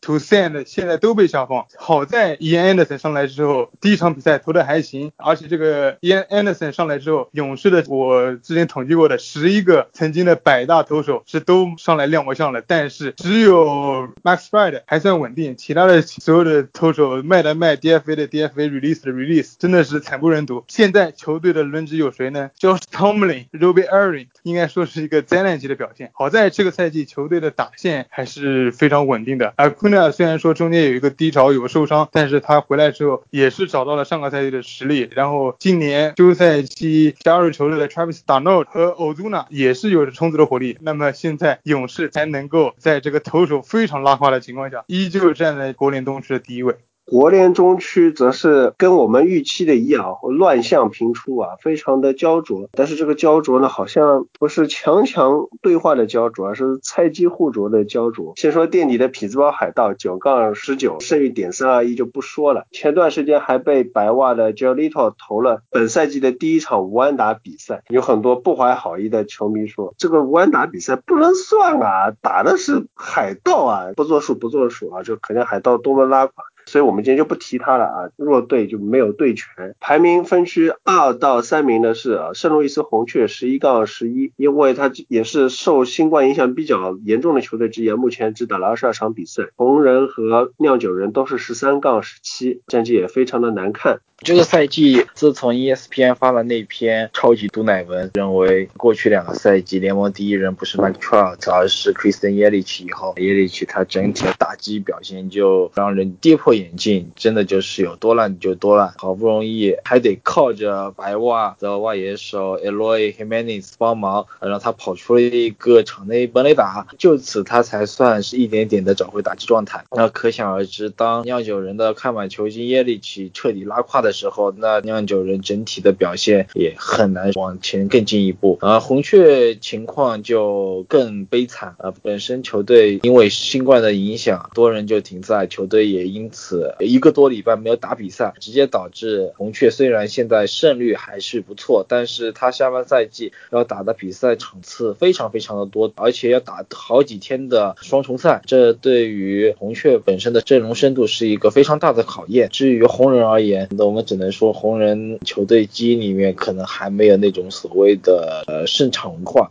虽然这个赛季 Trevor Bauer 和 Sony Gray 两个人投的都非常非常的出色，但是整个球队可以说还是没有这种所谓赢球的习惯。即便是在先发投手有好投的情况下，球队还是打不下比赛。这个只能说需要这种所谓的胜利文化，还是需要球队一步一步去累积，而不是寄希望于呃一时间的五强就可以彻底扭转过来的。этом. 先说红雀吧，我觉得对他们担忧的一个情况，现在和杨基啊的情况，我觉得差不多，就是因为哪怕你现在胜率啊是有保证，但问题是你太多的一天双赛，我真的不觉得这支球队有本事在一个月连续的这么久有有好几天的这样的赛程的情况下，他们可以不断的横扫这样的一天双赛。所以换句话说，说不定什么时候红雀这个位置搞不好就真的掉到给红人的这样的一种情况。红人那边我觉得也是。挺有趣吧？我觉得可能还是够刚才这样所说的，投手群相当的出色啊。鲍尔之前假如不是对酿酒人爆炸的话，那么他的 ERA 现在应该还是在零四头的。可能最终我看了一下，可能还同人是打线的问题吧，因为他们打线今年来的并不像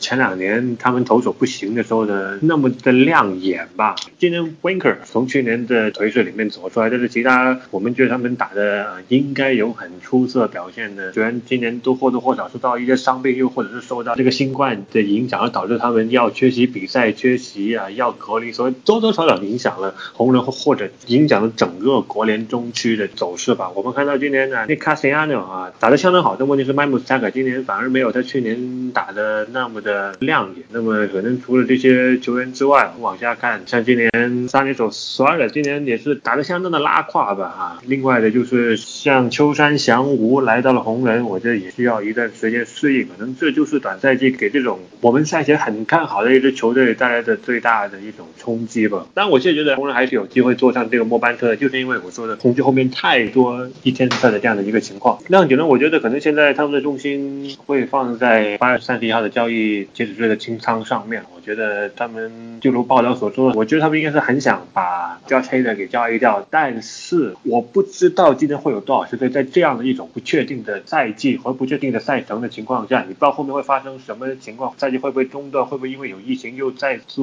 让自己的赛程变得很难堪，或者是某些场外的因素而打断季后赛这样的情况下面，会用相当大的价钱会做一些很爆炸的交易，包括 Josh Hader 在内。我们也可以看到这两年基金牛棚的行情也不如一五一六年那么的夸张啊。所以我觉得你说像当年教师交易 hand 那种包我还能不能换得出来？我觉得今年真的要打个问号。可能对酿酒人来说，再加上威斯康现在最近的一些场外的情况，多多少少对酿酒人来说，我觉得这个赛季就已经结束了吧。于是大家都知道了，现在国联中区头名是谁？十八杠十二的芝加哥小熊，又是一个 surprise 啊！在前瞻里面被各种不看好的小熊，我也不是谦虚，怎么我就跑到国联中区头名的位置了呢？小熊。熊来到了国联中区头名的位置呢，还是多谢各位分区对手的衬托，特别是之前一段时间红雀没有比赛的时候，小熊连续赢了很多场，就是很小优势的这个胜利，都是什么四比三啊、六比五这样的比分。但是现在在红雀回来之后，小熊又连续输了一些比赛，对红雀的这个分区内战也是完全不占便宜。对上酿酒人呢，就更是被打。打得很惨，但是今年小熊值得夸的地方还是很多的。表现最好的自然就是球队的先发投手群。目前除了 Tyler Chatwood 的表现不太好之外，其他至少都是在平均水平以上的。特别是达比修有，在来到小熊之后，一直都表现不如预期，直到去年的上半赛季，当时的保送好像还是联盟里面最差的那一批投手之一。但是在进入了去年的下半赛季之后，一直到现在，他无论是三振还是保送，这些都已经进入到了联盟比较顶级的水平。他对此事归功于球队的数据分析系统。他说自己以前在道奇、在游骑兵的时候，球队是有很多这个数据方面的应用，但是他很少自己去参与其中。但是目前呢，他可以及时的去查询到自己各个球种对阵不同打者时候的一些状况，还可以去和其他一些特征比较相似，但是投球表现更好的投手去比较。比如说 Gary Cole 和 Justin Verlander，他就从这个数据分析当中知道了自己如何去加强自己的四缝线诉求的这种欺骗性吧。今年他的握球的手法有了一定的改变，使得球的上飘有了很明显的增加。再加上他本身比较具有引诱性的滑球，所以今年这个三振很多。此外还有我不知道怎么去解释的就是他的诉求各个球种都有了比较明显的一个速度的回升。毕竟以他现在这个年纪，还会有速度的上升。他自己在接受采访的时候也认为这很奇怪，但是目前自己的状态就像二十五五六岁的时候一样，也希望他这个状态一直保持下去吧。然后球队的打线也还不错吧，今年打的比较好的，像前瞻们有点名过的 I Have，像 Jason Kipnis，以及其他本来打击就 Robert Rizzo 他们。现在球队比较明显的漏洞还是后援投手的问题。现在球队的牛棚应该还是联盟里面最差的之一。对于球队今年。的争分区头名，然后进季后赛这个前景吧，还是比较谨慎的看好。毕竟有有过往年这种季后赛之前一段时间突然就表现很差，然后现在牛棚这个问题又一直都是这个样子，所以也许后面的球队在冲刺的时候对小熊造成一些排名上面的威胁，我觉得还是很有可能的。国联西区还是看看垫底球队是谁。亚历山大响尾蛇十三杠十九，最令人触目惊心的是什么？八连败啊！是我们进行盘点时连败场次最多的球队。八连败什么概念？就是在与洛基的之前一个系列赛之前，洛基当时也是一波六连败、七连败这样，然后响尾蛇是五连败。两支连败中的球队相遇，必有一支终结连败。洛基就美姿从响尾蛇身上刷到了。三连胜，这个球队我们前瞻的时候对他还是谨慎看好的。但是突然打着打着就非常的拉垮啊，所有的打者很没有状态。因为我正好还看了几场比赛，因为最近 NHL 季后赛的关系，然后要写报道什么的，我吃中饭比较晚，所以我在吃午饭最后其他比赛都结束的时候，我就挑 MLB 最迟的比赛去看，我就是响尾蛇的比赛看的比较多，我就觉得这支球队状态真的是特别的差，他们正在浪费进入扩招版季后赛的机会。响尾蛇这边，我们之前前年的时候说他阵容比较稳定，他就有一个问题，就是他的打线的深度确实是不太理想的。而且其实虽然说响尾蛇这个赛季他们的打线确实是整体表现不佳，但是我觉得问题还是出在了其他地方。首先像今年这个投手方面搞来了 Bangana 表现比较差的，然后他后来还受伤，只有 Mary Kelly 还算表现可以的，但是他后来赛季报销了。加 Galen 也是是可以的，但是他因为打线不利和因为牛棚放这个赛季居然一场胜投都没有。在 Galen 升上大联盟之后，二十一场比赛都没有任何比赛丢分超过三分的，这个确实是非常了不起的。但是他到了响尾蛇之后，这个赛季一胜难求，确实球队的打线是一方面，那么牛棚也是这个赛季困扰着响尾蛇的一个方面，特别是在一些比较接近的比赛中，突然上了牛棚之后，比分一下子就追不回来了，这个倒确实是比较让人失望的。这个赛季巨人虽然说其实他还是一个无欲无求的状态，毕竟这个赛季。球队的当家球星 Posey 都没有打，但是这个赛季球队也是有亮点的。y e s m a n 他这个赛季是继续着上个赛季的好的表现，充分展现了自己的打击实力，而且他在整个的 WAR 排行榜上是排名第一的，这个确实是让大家有点没想到的。然后还有一个我想提的就是 Kevin Gausman，Gausman 和 Dylan Bundy 这两个作为曾经的精英的先发投手，也是天赋很高，顺位也很高，但是他们之前在精英是由于球队的关系，他们自己表现的也不怎么样，而且这个球场也不利于他们发挥。那么他们现在分别到了天使和巨人之后，又是就找回了从前的身手。高斯曼和邦迪应该都是现在一些季后赛竞争的球队中比较急需先发投手的球队，比较希望去交易得到的对象。而且高斯曼这个赛季他的三振是非常的厉害，巨人现在也还在季后赛的竞争当中。洛基这方面前瞻里面提到了球队的。三大投手，没有想到表现最好的居然是 Freeland。Freeland 上个赛季突然是雪崩一样的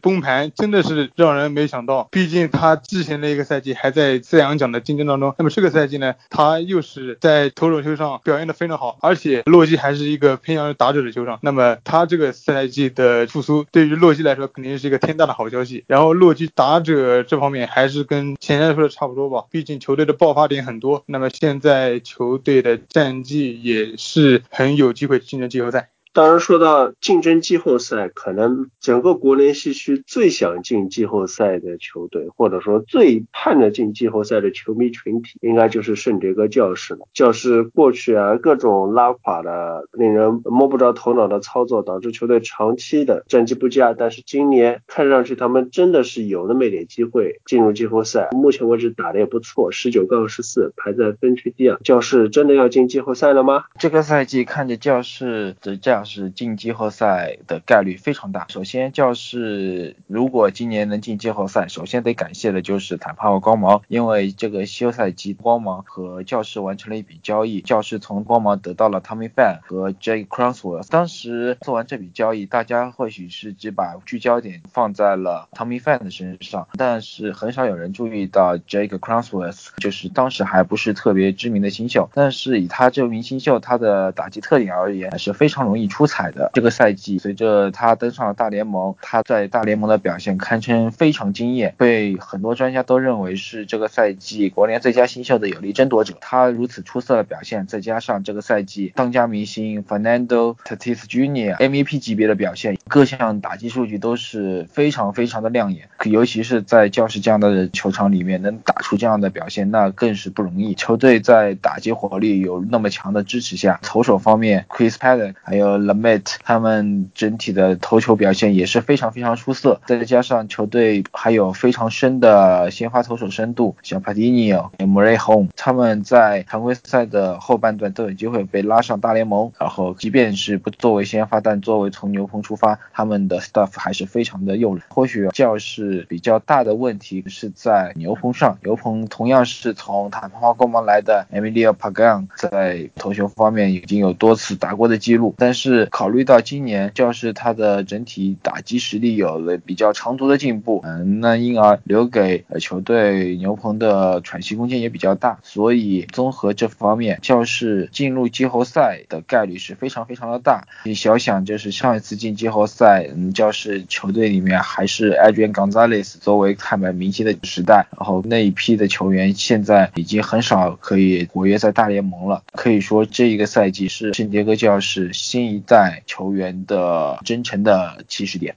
啊，来到最后，分区头名洛杉矶道奇，魔老师在前瞻里面豪横的很。道奇的问题也不是说能不能拿分区头名，而是提前多少场拿分区头名，这一口都没有把道奇给奶死。那今年道奇到底有多强啊？在分区内的优势究竟有多大？说道奇之前，我我也很想再补两句教室吧。啊，回到我当时赛季前瞻里面，国联西说的，我觉得今年哈斯曼的打击技巧做了很大的改进。今年他打二十一场比赛，已经有六发全垒打了啊。但是这个。呃，频率来算的话，那么假如这个赛季是一百六十二场比赛的话，那么他是有机会打四十六发全垒打的。而今年奥斯马这个击球角度也有比以前有了大幅度的攀升，这不是三四度这样的一个攀升，是十多度这样的。所以我觉得教室可能终于找到了他们怎么改进或者使用哈斯马这个方法了。另外一个想说就是啊，今年教室冬天去年教室冬天也做一笔很不起眼的交易吧，从让有人换回来了 Grayson，然后 Grayson 我们看到今年在教室当。第二棒也打得相当的出色，我觉得以前在酿人的时候就是类似于一个 Brinson 这样的级别的外野手啊，但是现在今年来到教授击打相当的火爆啊，可能更多是给这个 c o n n 的热度给盖过去了而已。投手群我们都知道教授农场有多么深厚，现在哪怕投手群牛棚有一些不稳定，他们今天拉上来的 l a u Patino 上来牛棚效果不算太好，但是我们不要忘了教室的农场里面还有一位真正的大物，还在一直处于待机状态的。Mackenzie Gore，虽然说有很多消息说他会在这两天拉开，但是我们看到还没有。但我觉得今年可能真的到赛季末时候，我说不定会看得到 McKenzie 过上大联盟，就像老火居然把 Casey 麦拉上来一样。回到道奇，我不觉得有太多可以说的东西啊，因为今年到现在七成胜率，到了八月底副场数还没有到双位数，这个都是一个很可怕的一个数字。而且说来说去比赛都是打不过打不过巨人而已。今年这个泰坦赛季对于道奇来说比较。难找漏洞啊，但是这个赛季看上去可能牛棚有了很好的一个牛棚，包括啊中间刮了 China 这样彩，到来到之后表现相当的好。然后之前从 Mookie Betts 的另外一个交易附加的从双换回来的投手 g r a t e l 在牛棚的表现也相当出色，而这两位投手就基本上成为了可能解决道奇这么多年以来一直找不到好的 s e l l u p man 的这样的一个问题啊。我觉得这两个人是今年一个很好的解决方案。而另外一个就是先发，我可能觉得今年整个道奇。在有限的时间里面，我觉得可能道奇最大问题可能就是有一点点先发轮值上面的隐忧了。最近随着 Walker Buehler 的这个水泡啊，再加上 Alex Wood 等人又爆爆炸的情况下，我觉得道奇有可能会在交易截止日去对先发投手上面去做一些。针对性的补强，或者是我们刚才说到的像刘继平的 Lansing，又或者是同城天使的 Dylan Bundy，那可能都是一些在这种短阵期下面一些比较价美物廉的这样一些先发投手来对道奇的一个后段的先发轮子是了一个来的一个很好的补充吧。但最令人欣喜的一样东西是道奇今天我们看到 Kershaw 的球速的回升啊，虽然说他回升还没有回到一七一八年就可以摸得到九十二九十三这样的一个速球概率，但是我们可以看到今年 Kershaw 的这个球速。也不会说像一八一九年那样一直维持在八十九、九十九十一这样的出头，而今天几场比赛我们看到他都已经摸到了九十二。他在休赛期里面和道奇的球员发展主管就去了趟西雅图，去了西雅图相当著名的这个 Drive Line 的机构，就很多投手都喜欢在休赛期来光临的一个训练机构，去改变他们的一些投球机制啊，或者是改变一下动作或或者是研究，通过一些高很高频率的摄像机和他们的一些物理技术手段，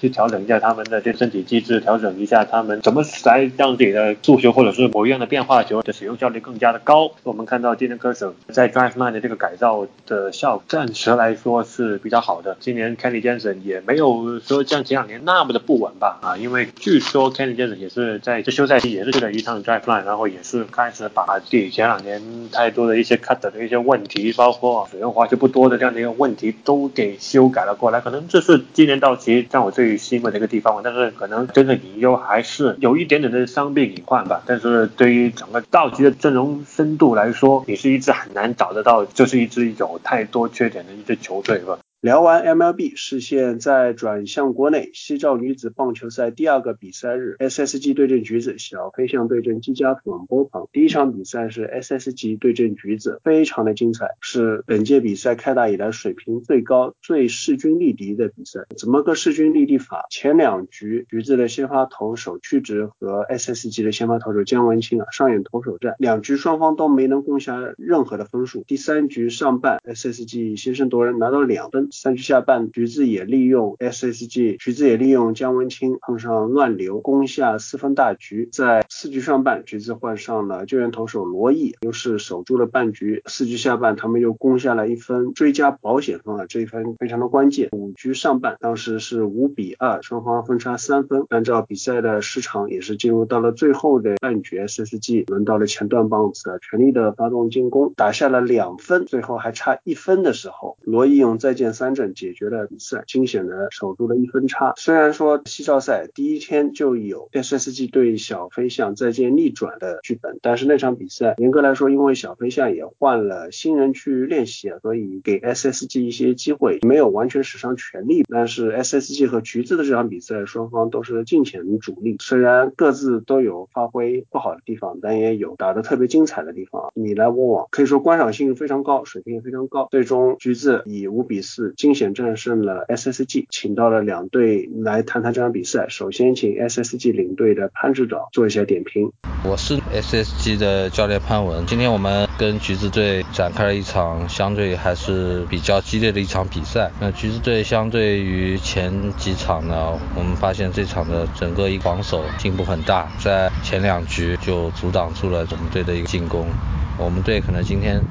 由于一些选手伤病问题，进入状态会比较慢。投手今天身体也不是特别舒服，所以整个局面经过几个关键球以后呢，是偏向橘子队的。在这种局数和时间比较相对受限的情况下，今天还是恭喜橘子队把握住了机会。我觉得就这场球来讲，两队的进入状态的水准都还是有所提高的。经过这一个系列的一个比赛嘛，大家都是有所互相了解，有所加强。自己的一些弱点，所以会看到女生打棒球虽然都有一些失误，我觉得就机会来讲呢，大家基本上是公平的。我们也看到今天的裁判表现得非常好，今天这场球的裁判各方面的经验程度都是能够达到比较高的水准的。对比赛呢，我想也是会比较有帮助，是比较感谢组织方组织的一个强大裁判阵容来把控这场比赛。那我觉得结果并不是特别的重要，今天谁赢这场球都在意料之中。我是希望能够。够经过这一系列比赛，然后大家对打棒球这件事情都能够更加的提起劲，更加热爱起来，那把我们整体的女子棒球的水平能往上推，这也是我比较喜欢看到的。好，谢谢。好，感谢潘指导。另外，我们也采访到了橘子的两位选手，首先是先发游击手，随后移防捕手的席宇。这里请到了橘子的席宇。那么席宇这场比赛是先发游击手，然后转到捕手的位置，是不是球队对于捕手这个位置上是特意有安排一场比赛有两个人来分担？因为考虑到天气比较炎热，对体力负荷方面的问题。对，因为女生体力方面很少会有人说能够完整的去蹲完两个小时的比赛，所以我们一般会考虑说是两个捕。手去轮流接力去补球。换捕手的时机是根据投手来嘛？就先发投手是屈指导和马科，然后你是搭档罗毅，是根据换投的来，还是说看其他的情况？我们目前来说的话，也是根据投手的体力和捕手体力。两场比赛下来，我们感觉是头部体力应该差不多是在同样的局数之后都消耗的差不多了，然后我们就会两个人一起换。今天这比赛比分很接近啊，就打了九个半局嘛，就打到五局上结束。那两边加起来。赛得了九分，比分比较接近，而且得分也比较少。事先有考虑到今天比赛会是这样的局面吗？其实之前我们的打算就是说把这场比赛当成一场势均力敌的比赛来打，然后没有考虑过说大家会把失分都控制在四五分之内。就我们原先可能还是想着说，可能大家也是你打我十分，我打你十分这样来，就是比分上面没有做太多的去考量。但是赛前我们大家都是心理上是说这会是一场大家双方势均力敌的比赛。最后两个半局啊，尤其是最后一个半局是领先三分，然后你要守三个出局数，就当时在配球策略上或者说防守上面有没有什么特别的针对？当时教练应该也有说，目前是领先状态的话，那我们还是就是稳稳去拿出局数，就算被他们去上垒下分也没有关系，我们只要把三个出局数稳稳的去拿到就好了，不要考虑说一定不能让他们得分这种，有一个失分范围，所以大家心里也不会特别紧张。其实大家对比分当时应该是也都不知道的，还是一个一个出局去稳稳的拿。在打击方面，前两局吃了挺多 K 嘛，那么可能一下子就没什么找到感觉。你谈谈这方面的问题吗？可能还是有点受心态的影响吧。比如说我们这边打者一棒上去，可能是有点太着急了，而且也没有说提前去跟好这个投手的球的节奏，因为对方投手球他也不是说完全只有一种直球嘛，所以他可能对方有配球上面的考虑，然后我们。在一二三棒上去的时候没有做好足够的心理准备，所以吃的比较多的 K 或者是吃的比较多的亏，这个方面是有欠考量。第三局就是大局啊，单局下了四分，局，也是奠定本场比赛结果的这一局。对方投手出现控球乱流的时候，你们这边有没有设定说以选球为主，先多上垒包还是怎么样？对我们第一进攻局半局打下来之后，教练有跟我们说，我们还是要看一下这个投手的好坏球，因为毕竟也不是说好球非常多的，所以我们。可以先等一等，呃，选好球再出棒。正好遇到到投手的乱流的时候，我们教练也会一直强调说不要太着急去出棒，然后我们在垒包嘛，垒包往上一个一个塞，总是会有安打出来的。然后确实队员有及时的安打打出来，然后也把关键的这四分打下来。他还是得继续加油吧，因为今天打击没有很多出色的表现，所以打击方面还是一个我们要加强的地方。当对面投手他可能会有一些配球或者是球种方面的变化的时候，我们。还是要自己有这个心理准备，然后及时去调整自己的打击，不能说以后比赛都去期待对面发生失误，期待对面投手空跑球，这样我们还是得自己去把这个打击再加强一下。好，谢谢，谢谢谢谢谢谢大家，谢谢孔老师。另一位采访选手是三垒手王海婷，我们现在给大家请到橘子的三垒手海婷。哎，大家好。我是海婷。今天比赛其实你有两个比较关键的手背啊，就在第一局里面有一个三垒方向很强劲的地滚球，你拿的也很干净，然后就传一垒。包括第二局还有一个就更关键的，当时因为是已经垒上有人两出的局面，S C 打者是打过一个几乎要飞过你头顶的一个平飞球，然后凌空就接下来吧。你们谈一下这两个 play 吗？我我觉得关于地滚球的话，随时做好准备，就是把它想象成教练棒，投手投出来的时候，永远都想着打者是往自己方向走的。那这个的话，即使打出来是非常强力的地滚，但由于你准备的较早，其实在他碰到球的那一刻，就你已经做好了接他的准备。我觉得这个非常关键的准备状态。然后再关于那一个高飞的话，尤其三垒手背，我觉得很重要一点就是他地滚也非常快。高飞其实有时候你要同时面对这样两个状态的话，你一定要让自己非常的灵活，可跳可跑，然后可随时蹲下来接地滚的状态。包包括跑动距离啊什么的也要相对于灵活一些。那可能那个球的话略高过头顶吧，但是做好了准备就是跳起来接的状态。那你传球臂力也是比较强的嘛？我有注意到像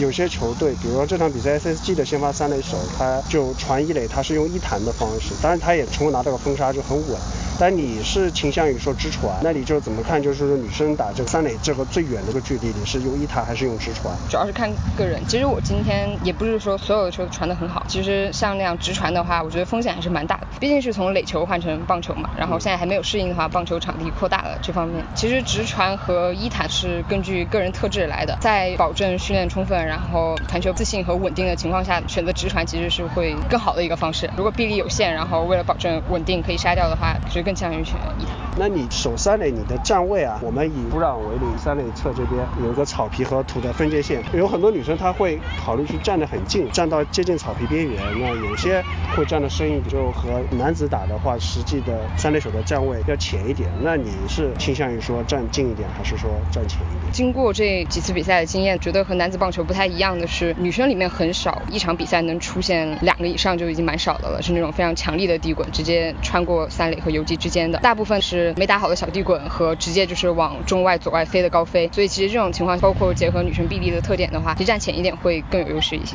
大家多多关注，多多转发，好，谢谢。谢谢海婷。第二场比赛，小飞象对阵机甲粉波旁，小飞象是十九比十战胜了粉波旁。相比于上一场比赛，粉波旁这场两名重要的主力青野、许昕还有程序员回归，所以球队实力也好，再加上上一场比赛得到的经验锻炼也好，有很大的进步。小飞象呢，也是从第一局开始就启用了很多新人投手来抓住机会和粉波旁切磋练兵。可以说这场比赛其实更多的是双方磨练新人的。一场比赛，最后小飞象还是更胜一筹，以十九比十战胜了粉波旁。那么我们请到机甲粉波旁的领队张磊点评一下比赛。那么磊哥，这场比赛粉波旁终于赢回了两名主心骨，那么对于球队有什么样的影响？两个主主力道上，应该说主要是对大家心理上的影响比较大。他们今天到了，可能大家心态就会稳一点，然后能够打出自己应该有的水平吧。而且两个人在场上的表现都是比较有表率作用的。所以说，在不论是进攻还是防守上，对大家都有很好的一个带头作用。那相比于第一场比赛，冯波旁有哪些进步？我觉得还是很明显，主要就是表现在跑垒和打击上。相比上一场，我们跑垒就更积极一点，改善是比较明显的。打击的串联明显也有很好的提高，选球啊、适时的安打都有。所以打击串联这场，我觉得表现的还是不错的，尤其是在第一局。在比赛过程当中，冯波旁也得到了一些分数。当时有没有考虑过有赢球的可能性？当然希望尽早的可以赢球，但是目前因为我们是。新球队嘛，还是以练兵为主，大家互相之间的磨合，目前来讲比较重要。经过这两场比赛，也已经发现了不少问题。如果进步的比较快，或者说改善的比较快，希望在下一场，如果有可能，希望可以把比分打得更焦灼一点。如果大家表现好，能够打出自己的东西，也是有赢球的可能。但是总体来讲，我还是希望通过这次比赛，因为其实比赛也不多，只有三场嘛。通过这次比赛，还是尽快可以发现的问题。这个对我就作为教练还有领队。队来讲都是比较重要的。至于赢球的，我觉得还是要看现场的大家的状态，还有互相的配合。大家发挥比较好，运气好的话，其实也是有可能赢的。但是目前阶段我们不是很执着于一定要赢球，因为一定要赢球的话，可能就是说太依赖于很多主力了，很多人可能上不去了，很多问题也暴露不出来。所以感觉初期的这个比赛，对于一个新球队来讲，还是输球的意义比较大，对成长帮助比较大一点。好，谢谢磊哥。小飞象这边请到了有专业。背景的教练纯教练点评。Hello，大家好，我是小飞象的阿楚教练。从两个队伍的比赛中可以看出来啊，一个队伍里有一个好的投手是有多重要，影响的所有的球员，主导的整场比赛，可以说是整个球队的支柱。然而，不管是小飞象中还是说粉波旁，目前暂时还是没有一个投手能成为一个球队的支柱或者核心。希望呢，球队里能多注重投手的多方面训练，不管是投球也好，牵制也好，或者说训练时的跑。保位补位，然后在场上的情绪的调整，还有投球时候的节奏，当然这些最好嘛，还是在实战中训练得到的可能会更多一些。再说说防守吧，双方的防守算是好一些，都能知道发生什么局面该怎么去处理。但是知道是一回事，处理的结果又是另一回事。长话短说就是说，处理的熟练度不够，灵活应变不够，处理的过程中太过于死板，复杂的局面甚至还出现。一些球员短暂的懵逼蒙圈，所以这里又体现出了实战的有多重要。最后呢，双方的进攻都很精彩，都很积极的去进攻打击那个投手的球。建议的话，每次训练的时间可能会比较短，但是也希望能拿出一到两个小时做实战吧，因为在实战中能获得的经验会更多，成长的也更快。好，感谢陈教练专业的点评。最后呢，也请各位听众朋友、球迷朋友继续支持西少女子棒球赛。最后一个比赛日呢，大家注意一下，不是在这一周，而是在下一周九月十三日周日，地点还是在森兰棒球场，下午两点到六点。第一场比赛由仿博旁对阵 SSG，第二场比赛由小飞象对阵橘子，敬请各位关注。下面来到橄榄球环节，前段时间也发生了各种各样的事情，所以我们让小朱老师给大家盘点一下这段期间联盟当中的各种流水账。欢迎来到这一期的橄榄球部分，知道大家都很想念魔老师和喵老师啊，但无奈现在不是橄榄球旺季吧？这一期还是由我一个人带大家回顾一下最近如火如荼进行中的训练营有哪些值得关注的新闻。首先，毫无疑问啊，本周又产生了一个历史级的合同，那就是红雀续约他们的一个先发安全卫啊。布达贝克四年五千九百万的合同创下了 NFL 的安全卫的历史记录。首先，像我微博说的，布达贝克上赛季可以说打出了一个生涯年的表现，一百四十七次情报领先联盟的安全卫。看他的录像，你可以发现他对于防跑的意识本能处于联盟最顶尖的状态，无数次在非常远的距离就能提前诊断出这个 play 的方向，然后将对方的跑球直接扼杀在萌芽阶段。统治级的战术判断和情报能力非常有价值，同时他的。拼劲儿在铜雀土生土长的这样一个背景，我觉得都是红雀想要去奖励这样一个球队防守新生代的年轻领袖的原因。但反过来来看，我觉得贝克尔是不是值得这样一个历史第一的安全位的合同，还是有待商榷的方面。最重要的是，他作为一个二线球员，他的防传 coverage 的能力其实并不能说是非常优秀，甚至可能是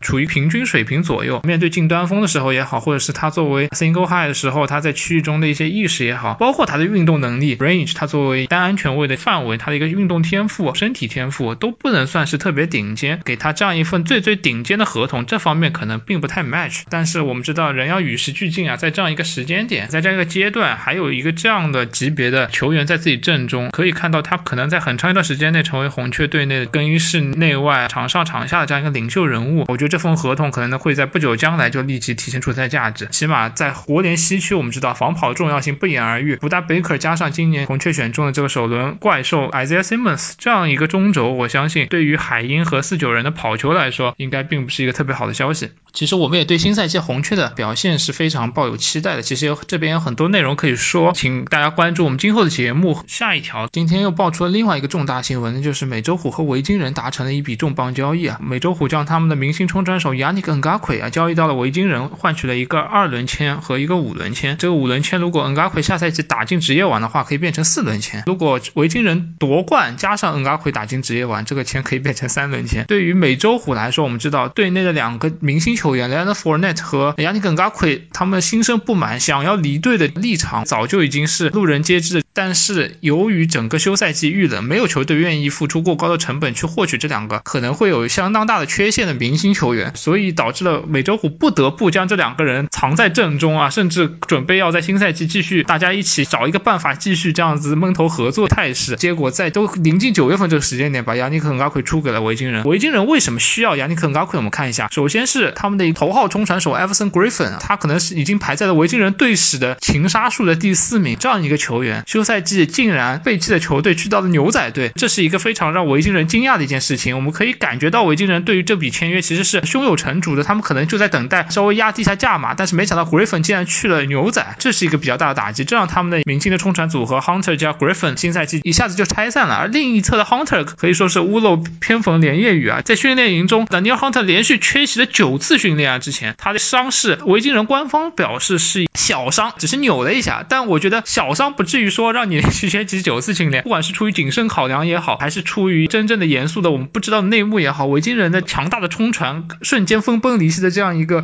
情况面前，他们不得不在九月份这个时间点做出一个 move，那就是获得了可能是现在联盟中最优秀的年轻的冲传手之一啊，你耿嘎奎。我们他在美洲虎的前两个赛季，他的一个冲传的能力非常突出，但反过来他上赛季其实冲传效率也只能说是中等偏上。这次拿出一个二轮签加一个五轮签，我个人认为对于美洲虎来说是个。天大的好消息，为什么？就类比之前 Jamal Adams 这样一个处境，可以说是几乎要烂在手里的状态，但是依然换到了一个首轮签。同理，亚尼根加奎在九月份都要开赛的时候，美洲虎出不掉塔，只能自己用的这样一个情况下，还能换出一个二轮，对美洲虎来说是一个大成功。其次，维京人得到恩加奎之后，我们知道恩加奎最大的诉求其实是一份大合同，这也就是又正中了一个交易中应该避免的情况，就是你拿高顺位的选秀签换一个球员的同时，你还要未来给他锁定。一个大合同，加上 n g a k u 今年的标签其实已经签下了，他的一个标签数额其实是非常高的，对维京人的薪资空间产生了基本上是直接填满的这样一个状态，已经错过了今年可以续约截止日，所以维京人现在还不能给他续约，所以他明年又要变成一个自由球员。对于球员来说，他的 average 他的筹码是非常高的，所以维京人在这样一些几方面的劣势下，再去用一个二轮签换到了 n g a k u 明年你都不知道他自由球员他的想法是什么，你现在又不能长约锁定他，而且你哪怕给他一个长约，我都觉得有点亏。基于 n g a k u 的现在的实力，我觉得是有点亏的。所以从这个角度来讲，我觉得美洲虎做了一笔非常实在、非常成功的交易啊。维京人可能是因为他们两个冲传手的原因，他们不得不在九月份这个时间点临时救火，找来一个相当有质量的冲传手来撑起他们新赛季的外侧防守锋线的台面。所以这是我对这笔交易大概的看法。我们也比较期待新赛季 n g a k u 能不能代替 Everson Griffin 的作用，能不能打出他生涯前几年的一比一下统治力的一个 win rate，让我们拭目以待吧。视线转向到维京人的国北同区对手芝加哥熊队。芝加哥熊队休赛季不管别的，最大的新闻是什么？最关注的焦点是什么？那就是他们新赛季到底会以谁作为先发四分卫？我对于这个问题的看法，基于现在的消息来看，好像 Nick Foles 暂时是占得了一点先机，但是这个先机非常微妙。而 Man Nagy 这一周的表态是，直到第一周前，他们都不会决定谁是作为熊队的第一周的先发四分卫。所以说，我觉得从现状来看，竞争目前还处于白热化态势，结果如何，鹿死谁手游位置。但是我们来看，熊队今年是交代了一个四轮钱，加上接下来那个比较大的合同，来得到 Nick Foles。从这个角度上来看，你既然花相对比较可观的代价得到了他，你不用他，不说不过去，你起码得试一下，对吧？你起码得 Mitch Trubisky 多烂，大家都知道，尤其是舆论，舆论对他的评价甚至比他的表现，我觉得都要低。所以从这个角度上来讲，先发 Nick Foles 可能是一个管理上，甚至说政治上更优选。但反过来看，Nick Foles 能不能是熊队中长期的解决方案？我觉得直接可以划上一个叉叉啊！就是 Nick Foles，我们知道他生涯是一个什么样的水平，可能也就是个中等偏下先发级别，但是他的长处和伊兰曼尼是一样的。他在一次季后赛中称王称霸，在两次季后赛之旅中的表现都远远高于他生涯平均发挥，可以说是超常发挥、登峰造极，直接带领费城老鹰拿到了超级碗，让他的呼声一度非常高。他是一个这样的球员，但中长期来看，他一定不是一个相对合格的先发球员，而且考虑到他的年纪，而且再回过头来想，Mitch Trubisky 让熊队付出了如此巨大代价，这样一个年轻的球员，他在进入 NFL 前生涯只有十三场先发，所以我们一直说 Trubisky 他其实相对 Deshaun Watson 和 Patrick Mahomes 来说，他进入联盟时期的生涯阶段就是有巨大劣势的，因为他打橄榄球的经验并没有上面两位明星球员那样多，所以其实我们把他放在同一个平台上，跟 Deshaun Watson 和 Patrick Mahomes 去比较是并不公平的。但是他的首轮第二顺位的这样一个位置，我觉得对他产生一个巨大伤害，让所有人对他的期待是非常高的，乃至熊队现在可以说所有的球迷都非常失望，这是大家都非常理解的状态吧。最后，熊队未来想要有一个未来，他们最后要依靠的还是 Mitch Trubisky。熊队但凡想要翻身，他们唯一能倚仗的点就是 Trubisky 能够翻身，因为你要依靠 Nick Foles 带领熊队称霸国北，未来三年五年啊，勇夺超级碗，我觉得这个基本上是等于天方夜谭，还不如期待 Mitch Trubisky 打出符合他首轮第二顺位的身价，好好再给他练个两年，真正把他的所有潜力压出来，真正把他缺乏经验的状态好好练一点出来，我觉得这是熊队球迷可能中长期来看唯一能指望的地方，而不是说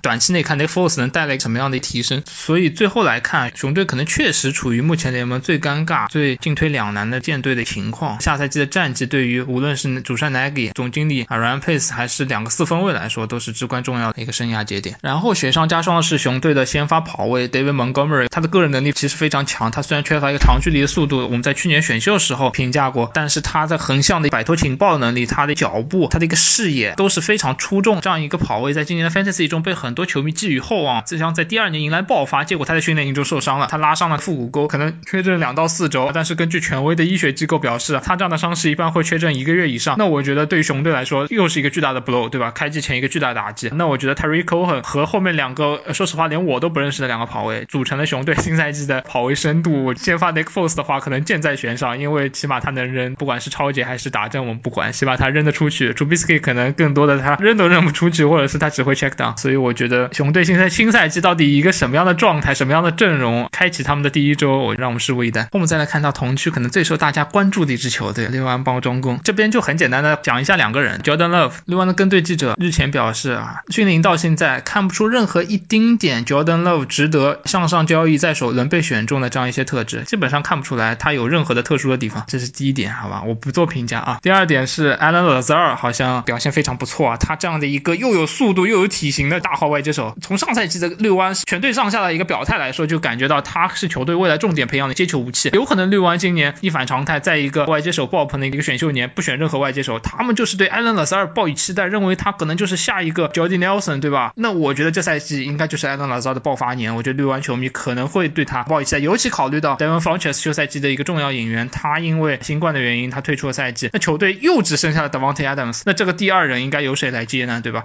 不去考虑那些近端锋的话，我觉得外接手里最有可能承担起大梁、最能承担起这个期待的，那应该就是艾伦拉萨尔了。期待他新赛季能跟 Aaron Rodgers 能擦出一些火花，可能对国北的局势能产生非常大的一个影响。然后讲到外接手，国联有一支球队在外接手这个位置可以说是连番遭受重创啊，那就是旧金山四十九人。上赛季的超级碗亚军球队，我们知道旧金山四十九人一直被我所赞赏的一点是和酋长一样，他们喜欢在选秀中堆砌外接手，一些速度奇快、一些身材高大、天赋爆表的外接手，在他们阵中可能有五个、六个、七个、八个数不下来。但是再后的外接手阵容也经不起伤病的袭扰，从训练营开始到现在，旧金山四十九人队已经先后折损了今年的首轮外接手 Brandon Ayuk 大腿的腿筋拉伤，Debo Samuel 我们知道上赛季呼风唤雨的年轻外接手，我非常喜欢的一个球员，他脚部接受了手术，Richie James 他们的一个主要的回攻手和速度狗，他接受了腕部的手术，Jalen Hurd 我之前在那个节目中提到的二零一九三轮秀和艾伦老师是一个类型，身材高大、速度爆表、天赋横溢的球员，又经历了膝盖十字韧带的伤病，赛季直接报销。这样四十九人在报销四人之后，外接手阵容瞬间又只剩下了上赛季的 Kendrick Bourne，跑路线很不错，但是黄油手频发。Dante Pettis 到现在为止已经渐渐泯然众人的二轮秀吧。Trent Taylor 可能更多的是作为内侧的小号的槽外接去进行，并没有太多影响比赛的能力。还有今年的七轮秀 j o a n Jennings 这样一个球员，更多的应该是作为发展型球员。对于四九人来说，在这样一个赛季前又突然折损了大半壁的先发外接手的阵容，我觉得对于四九人的前景是蒙上一个巨大的阴影的。他们也都签下了一些路人外接，比如前首轮秀 Kevin White 这样的球员，但是对于四九人现在的进攻而言，可能更多的要依赖开山奈海的运筹帷幄了。对 Jimmy Garoppolo，他能不能 carry 这些路人外接手，可能要画上一个大大的问号吧。路面进攻能不能打起来，又成为了一个至关重要的点。这个我们之后再说吧。目光转到国东，另一支球队是老鹰。老鹰每年跟伤病永远脱不出干系，今年同样不例外。新赛季将扶正他们的去年的首轮秀 Andre Dillard 作为他们的一个先发左截锋，但是 Andre Dillard 现在赛季报销了。天呐，他们刚刚签回的老将 Jason Peters 立马要求涨薪，为什么？因为 Jason Peters 今年是给 Andre Dillard 让路的，他可能需要打右护锋的位置，但是现在老鹰可能不得不将 Jason Peters 移回到最重要的左截锋。那一年三百万的年薪对于 Peters 来说实在是太低了，尤其是我们考虑到 Peters 上赛季在老鹰内部的评估中可能非常不利，而且他年纪过高。但是其实客观来说，Jason Peters 发挥出的水准依然是联盟最重要的位置上发挥最好的球员之一。不考虑他是一个老将，不考虑他的一些个别的一些非常大的失误，Jason Peters 依然是非常稳的一个选择。但对于老鹰来说，这个右护锋的位置到底由谁来上，是一个非常大的隐患。现在的人选看上去都不怎么乐观。老鹰这条金牌的进攻锋线，新赛季会蒙上一些阴影，也会对 Carson Wentz 脆弱的身体造成的影响保持一些悲观的态度吧。国东的另外一支球队巨人队也经历了这样一个年轻球员报销噩耗，那就是他们今年的二轮秀 zvi McKinney，巴马的二线球员赛季报销，做了一次手术。那对于巨人的本来就很孱弱的二线而言，是一个巨大的打击。zvi McKinney 他是一个二线的万金油，他可以打安全位，他可以打槽位，他可以做 nickel linebacker，他可以做 diamond linebacker，他情报能力、他战术素养是他最突出的优点。他可能缺乏一些最顶尖的运动能力，这些我们都在今年的选秀特辑中详细的描述过这个球员。就对于巨人的本已孱弱的后场而言，非常大打击。那巨人新赛季的二线，觉得依然非常有潜力竞争联盟垫底的水平。然后再转到国东的第三支球队，那就是华盛顿足球队，对吧？华盛顿橄榄球队，好吧。这个后场的竞争现在态势逐渐明朗，Adrian Peterson 接过了这个先发，但是他的第二、第三位到底谁是 AJ Pton 的直接替补？这个跑位的位置，我觉得是大家非常关心的问题，这是 Fantasy 玩家。那目前来看呢，Antonio Gibson 好像是一点点占据了一个更重要的位置，他得到了一些一队的一些训练机会。斯坦福大学的顶薪跑位，在上上赛季、在上赛季我具体也不清楚了。他在大学赛场呼风唤雨，两千码赛季是吧？就是这样一个球员，Bryce Love，我们知道他更多的是接过了二队和三队的训练机会，而且跟队记者表示，一旦红皮现在要确定后场的话，Bryce Love 可能是最先出局的那个人，那就会会让我们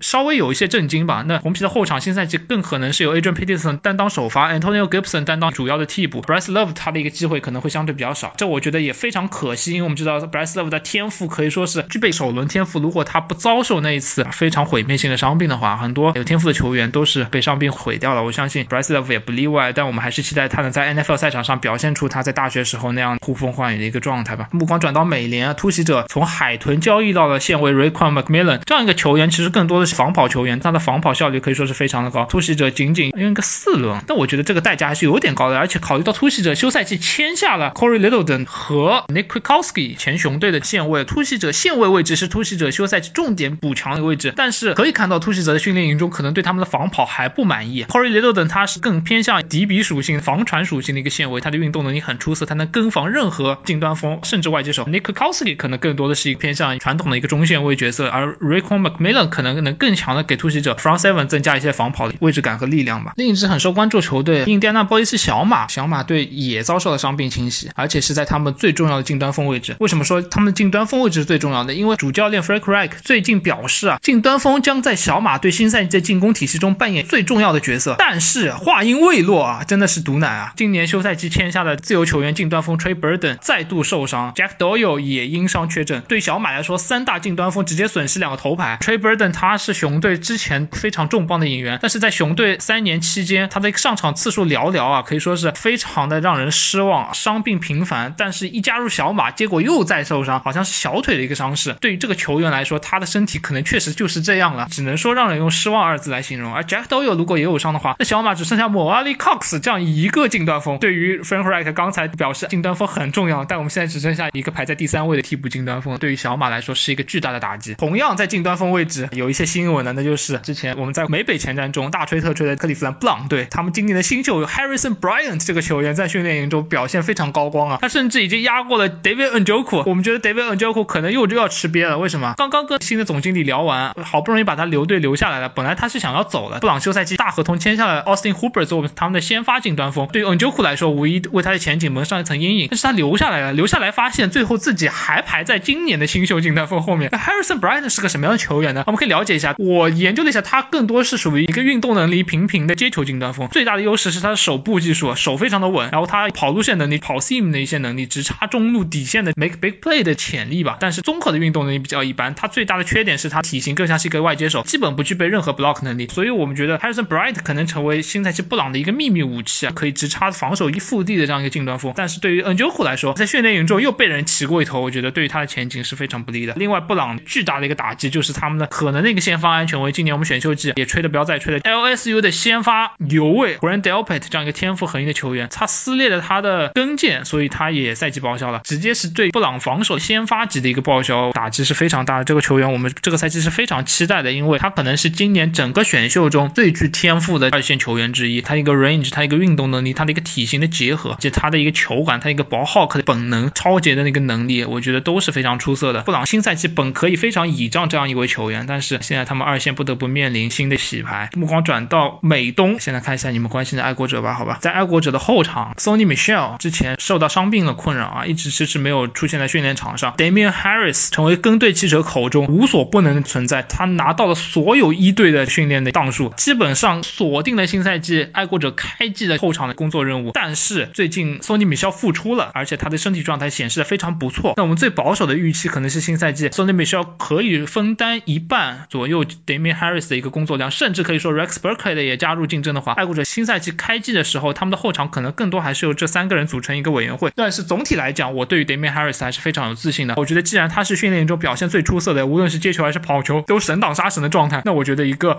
带伤的 Sony Michel 可能能对他产生多大的威胁，我要打上一个问号。另外，Cam Newton 表示并不认为自己已经锁定了先发，我觉得这可能更多的是迷惑性的一个表达吧，因为他不可能在那说啊，对，没错，新赛季老子就是先发了。那我觉得所有球队都可以开始准备起来，Cam Newton 打那套东西了。所以就算是起个迷惑性作用，他也不能透露球队新赛季将以谁作为先发四分位，我觉得这是会伤害球队利益的。但是大家心知肚明的是，Cam Newton 现在是遥遥领先爱国者先发四分的位置。我们也对爱国者新赛季 Cam Newton 为核心，能打出一套非常符合潮流的 spread offense 是非常抱以期待的。废话不多说，大家就看一下 Cam Newton 受伤前2018年黑豹六胜两负时候的那个表现吧。多项数据、多个维度来看，那个黑豹进攻都是联盟最佳之一。所以对爱国者的进攻，可能像之前金总说的，真的是可以抱以一些期待的。然后我们再继续关注跑位啊，国西豪强西雅图海鹰队的后场，他们今年的新秀四轮跑位 DJ Dallas，他的接球能力在训练营中得到了巨大的认可。同时，Pete Carroll 说 Carlos Hyde 将在新赛季扮演一个非常关键的角色，可见 Chris Carson 的地位新赛季可能将不再像大家想象中那么稳固。他伤病很多，他掉球很多，所以我觉得 Carlos Hyde 和 DJ Dallas 两个人新赛季可能将承担跑球体系中一个非常关键的任务。Fantasy 可以关注一下这两个球员。另外一点非常有意思就是海鹰的进攻协调员 Sheldon Hammer 他表示，新赛季球队可能将更多的关注在比赛前期影响比赛这样一个意思，我不知道是在 early downs 在更早的档数影响比赛，还是说在比赛前期多传一些球。但我觉得这是一个非常好的消息。我们知道海鹰这支球队在 early downs 也好，在比赛前期可以说整体倾向非常保守。我觉得对于 Wilson 使用非常不够的这样一个点，可能也源于这样的战略。所以海鹰队这个教练组的实力，我们还一直是非常认可他们发现了这个问题，我觉得是非常好的一个迹象，代表了海鹰队认识到了这个问题。他们可能在 early downs 让 Wilson 更多传一下球，对吧？更多做一些 play action，更多设计一些精彩传球进攻，而不是让对手一味的堵住 box 来防你的跑球，制造三档长马劣势的情况。我觉得海鹰在防守还不能 carry 现阶段，如何把进攻打出一些爆炸力，确实是他们应该更一个关注的方向。所以我觉得对于海鹰来说，这是确实是一个好消息。然后我们还是继续关注一下跑位啊，前华盛顿主帅 Jay Gruden 新赛季去到了美洲虎担任进攻协调员，带去了一个他的爱将 Chris Thompson，这样一个三档跑位在训练营中发挥超神，他新赛季有可能承担一些 Leonard Fournette 一些 workload。此外啊，他们从猛虎签下的 Tyler Alford，我们只要不受伤，他就是职业玩金端锋。这样一个球员在训练营中表现呼风唤雨，但这已经是连续多少年我听到这样的新闻了。只要一新的赛季一开始，Tyler Alford 必受伤，那就游戏结束，对吧？我还是期待他新赛季尽可能长时间的保持一个健康状态，打出稳定职业玩接球统治力。此外，我们再来快速回顾一下训练营至今表现非常出色的球员啊，Sterling Shepard。很多 Fantasy 玩家关心纽约巨人的头号外接手到底是谁？那我可以很负责任的跟你说 stern Shepard 可能已经领衔了这样一个组合。为什么？他在训练营中表现呼风唤雨，基本上神挡杀神。我们知道 Darius Slayton 上赛季在红区拿到了很多次 contested catch 空中球五五开的环节，但是 stern Shepard 他的灵活性，他在中距离的 r o running 的能力，作为国东 Winston Daniel Jones 而言，他的新赛季体量是大家可以期待的。圣徒的三号外接手 Trequan Smith 进入了生涯最关键的一年，Drew Brees 表示 Trequan Smith 将在今年大爆发。其实我对这个新闻虽然我挺开心的，但是还是持一个保留太多，因为我们圣徒的外接手大乱斗已经进行了两年，Michael Thomas 之后，要是但凡有一个人能站出来，球队也不需要在今年休赛季去签下 Emmanuel Sanders。所以对 Trequan Smith 来说，他最大的问题是他在十到十九码的距离，最关键一个中距离，他难以制造 separation。他具备一定的长距速度，一定的 deep threat，他也具备短距离的一些接球后 yards after catch 的能力，但是他在中距离缺乏摆脱防守能力，是他的一个致命硬伤。我也期待他新赛季能打出一个生涯年，稳固他在球队的地位，给球队的接球组合增加更多的变化。另外，同区的海盗 Scotty Miller 这个球员，我们知道他去年在一些比赛中体现出来一个非常惊人的长距速度，直接造成打正的机会，给 James Winston 刷了不少的达阵啊。Scotty Miller 这样一个上赛季七轮秀还是六轮秀，一个可以说是体重可以忽略的白人外接手，但是他身选速度非常惊人，他在训练中表现让所有人都赞不绝口。Tom Brady 新赛季有这个武器，海盗的进攻基本上具备一些平汤联盟的潜力，真的就可以这么讲，海盗的进攻新赛季绝对不容小觑。最后 AJ Green 回归，AJ Green 终于回归了赛场，AJ Green 可能是这整个十年联盟最具统治力的外接手，最伟大的外接手。如果他不受伤病，他可以跟 Julio Jones 竞争一下进名人堂的机会，但是他受伤病的困扰太多了，这两年基本上没有看他怎么打过球。那他的回归对 Joe Burrow 来说无疑是个好消息。那么虎新赛季的进攻，我觉得我们也可以非常可以期待一下。钢人今年的首轮秀 Chase Claypool 接近两米近端锋体型的一个外接手，之前说很多近端锋像是外接手，但我没看到过外接手像近端锋的，在这里就有一个，他四点四的速度，接近两米的身高，这可以说是 Alan Lazar 的加强版，对吧？我们刚才提到两个这样的球员，Alan Lazar、Jalen Hurd 的加强版，这样一个球员在训练营中各种 circus catch、各种马戏团式的表演，让钢人全队赞不绝口。但他新赛季能承担怎么样的工作量，我觉得还是存疑的。他面前有 Deontay Johnson 这样一个非常出色的 route runner，James Washington 对吧？有速度，加上 Chase Claypool，加上新赛季签下来 Eric Ebron，钢人的进攻在大本回归之后能不能焕发新生？我觉得也是所有钢人球迷、美北球迷关心的一个点吧。期待 Chase Claypool，期待大本在生涯的最后阶段能打出一些亮眼的表现，影响一下美联的格局，挑战一下堪萨斯酋长，好吧？公羊的二轮外接手 Van Jefferson 可内可外，让主帅马克威爱不释手。但我觉得这样一个大龄的外接手，真的在 NFL 赛场上遇上更高级别的对抗、更高级别的速度的脚位的盯防，身体平庸，是不是能依靠他非常精湛球商和跑路线能力制造出一些本能的区别？我觉得有待观察。他有可能是一个 Michael Thomas 啊，真的二轮轮次都一样，特点也一样，没速度，但是能跑路线，而且年纪比较大。真的觉得公羊如果真的选到了一个 Michael Thomas 的话，简直就是中头彩了，好吧？那祝福公羊。但公羊在中头彩的同时啊，他们可能另一边已经亏掉了一个选秀权，就是他们用今年七轮前选了一个踢球手 Sam Sloman 这个球员，在训练中频繁错失踢球，让公羊队大跌眼镜。公羊队已经裁掉了主大腿 Greg s w i l l a 主大腿也已经签约了其他球队，好像。所以公羊队踢球手的问题现在好像显得非常尴尬。踢球手还有问题的就是比尔，比尔队裁掉了老将踢球手，驰名已久的 Steven Hauschka，轰爆军团时期海鹰队的当家踢球手，但他一点点显示出腿力不足，随着年龄增长，身体状况可能已经不行了。但是他非常准，我们看他每一次踢球都是轻轻的点一下，球非常准，但是踢不出距离啊。一到四十码开外、五十码开外，季后赛表表现的很明显，比尔宁可打四档也不让他踢啊，就已经开始伤害比赛结果了。休赛期比尔果然在选秀当中用一个六轮签选中了 Tyler Bass 这样一个踢球手，Tyler Bass 也成为了整个训练营中目前唯一能看的一个新秀踢球手，他成功战胜了老将 Steven Hauschka，占据了比尔队这个位置，所以说这个六轮签暂时来看不亏啊。但我觉得拿选秀签选踢球手无论如何是一个相对来说不那么值得赞赏的行为。为什么这么说呢？再来看看爱国者，爱国者这个签位还要再向前一轮，五轮踢球手这个 r o w e s 踢球手，他在训练中完全不敌 Nick Folk，可以说发挥非常的不稳定。爱国者正是因此签下了上赛季的一个路人踢球手 Nick Folk，但 Nick Folk 在训练中可以说是发挥非常抢眼啊，基本上没有错失的情况。这位五轮秀他的表现非常拉垮。跟对记者表示，如果爱国者现在要决定踢球手的话，这个五轮秀可能将不得不被裁掉，不就白白浪费一个五轮签吗？所以就像我刚才说的，拿选秀签选特勤球员，总归是一个相对来说比较昏头的选择吧。刚才提到比尔队，比尔队的后场 Zach Moss 具备红区的身体对抗推土机的能力，但他的接球能力又非常强。Devin Singletary 在训练中不断掉球，表现出的视野非常差。在他生涯进入第二年，对他抱有非常期待的，像我这样的球迷可以说是非常的失望。那我觉得 Zach Moss 在 Fantasy 中这样一个位置，能拿到比尔这样一个跑球队的先发潜力的球员，我觉得是非常高的价值。甚至我觉得 Zach Moss 新赛季他的 workload 可能超过 Singletary，这可能是我们对比尔后场的一些观察。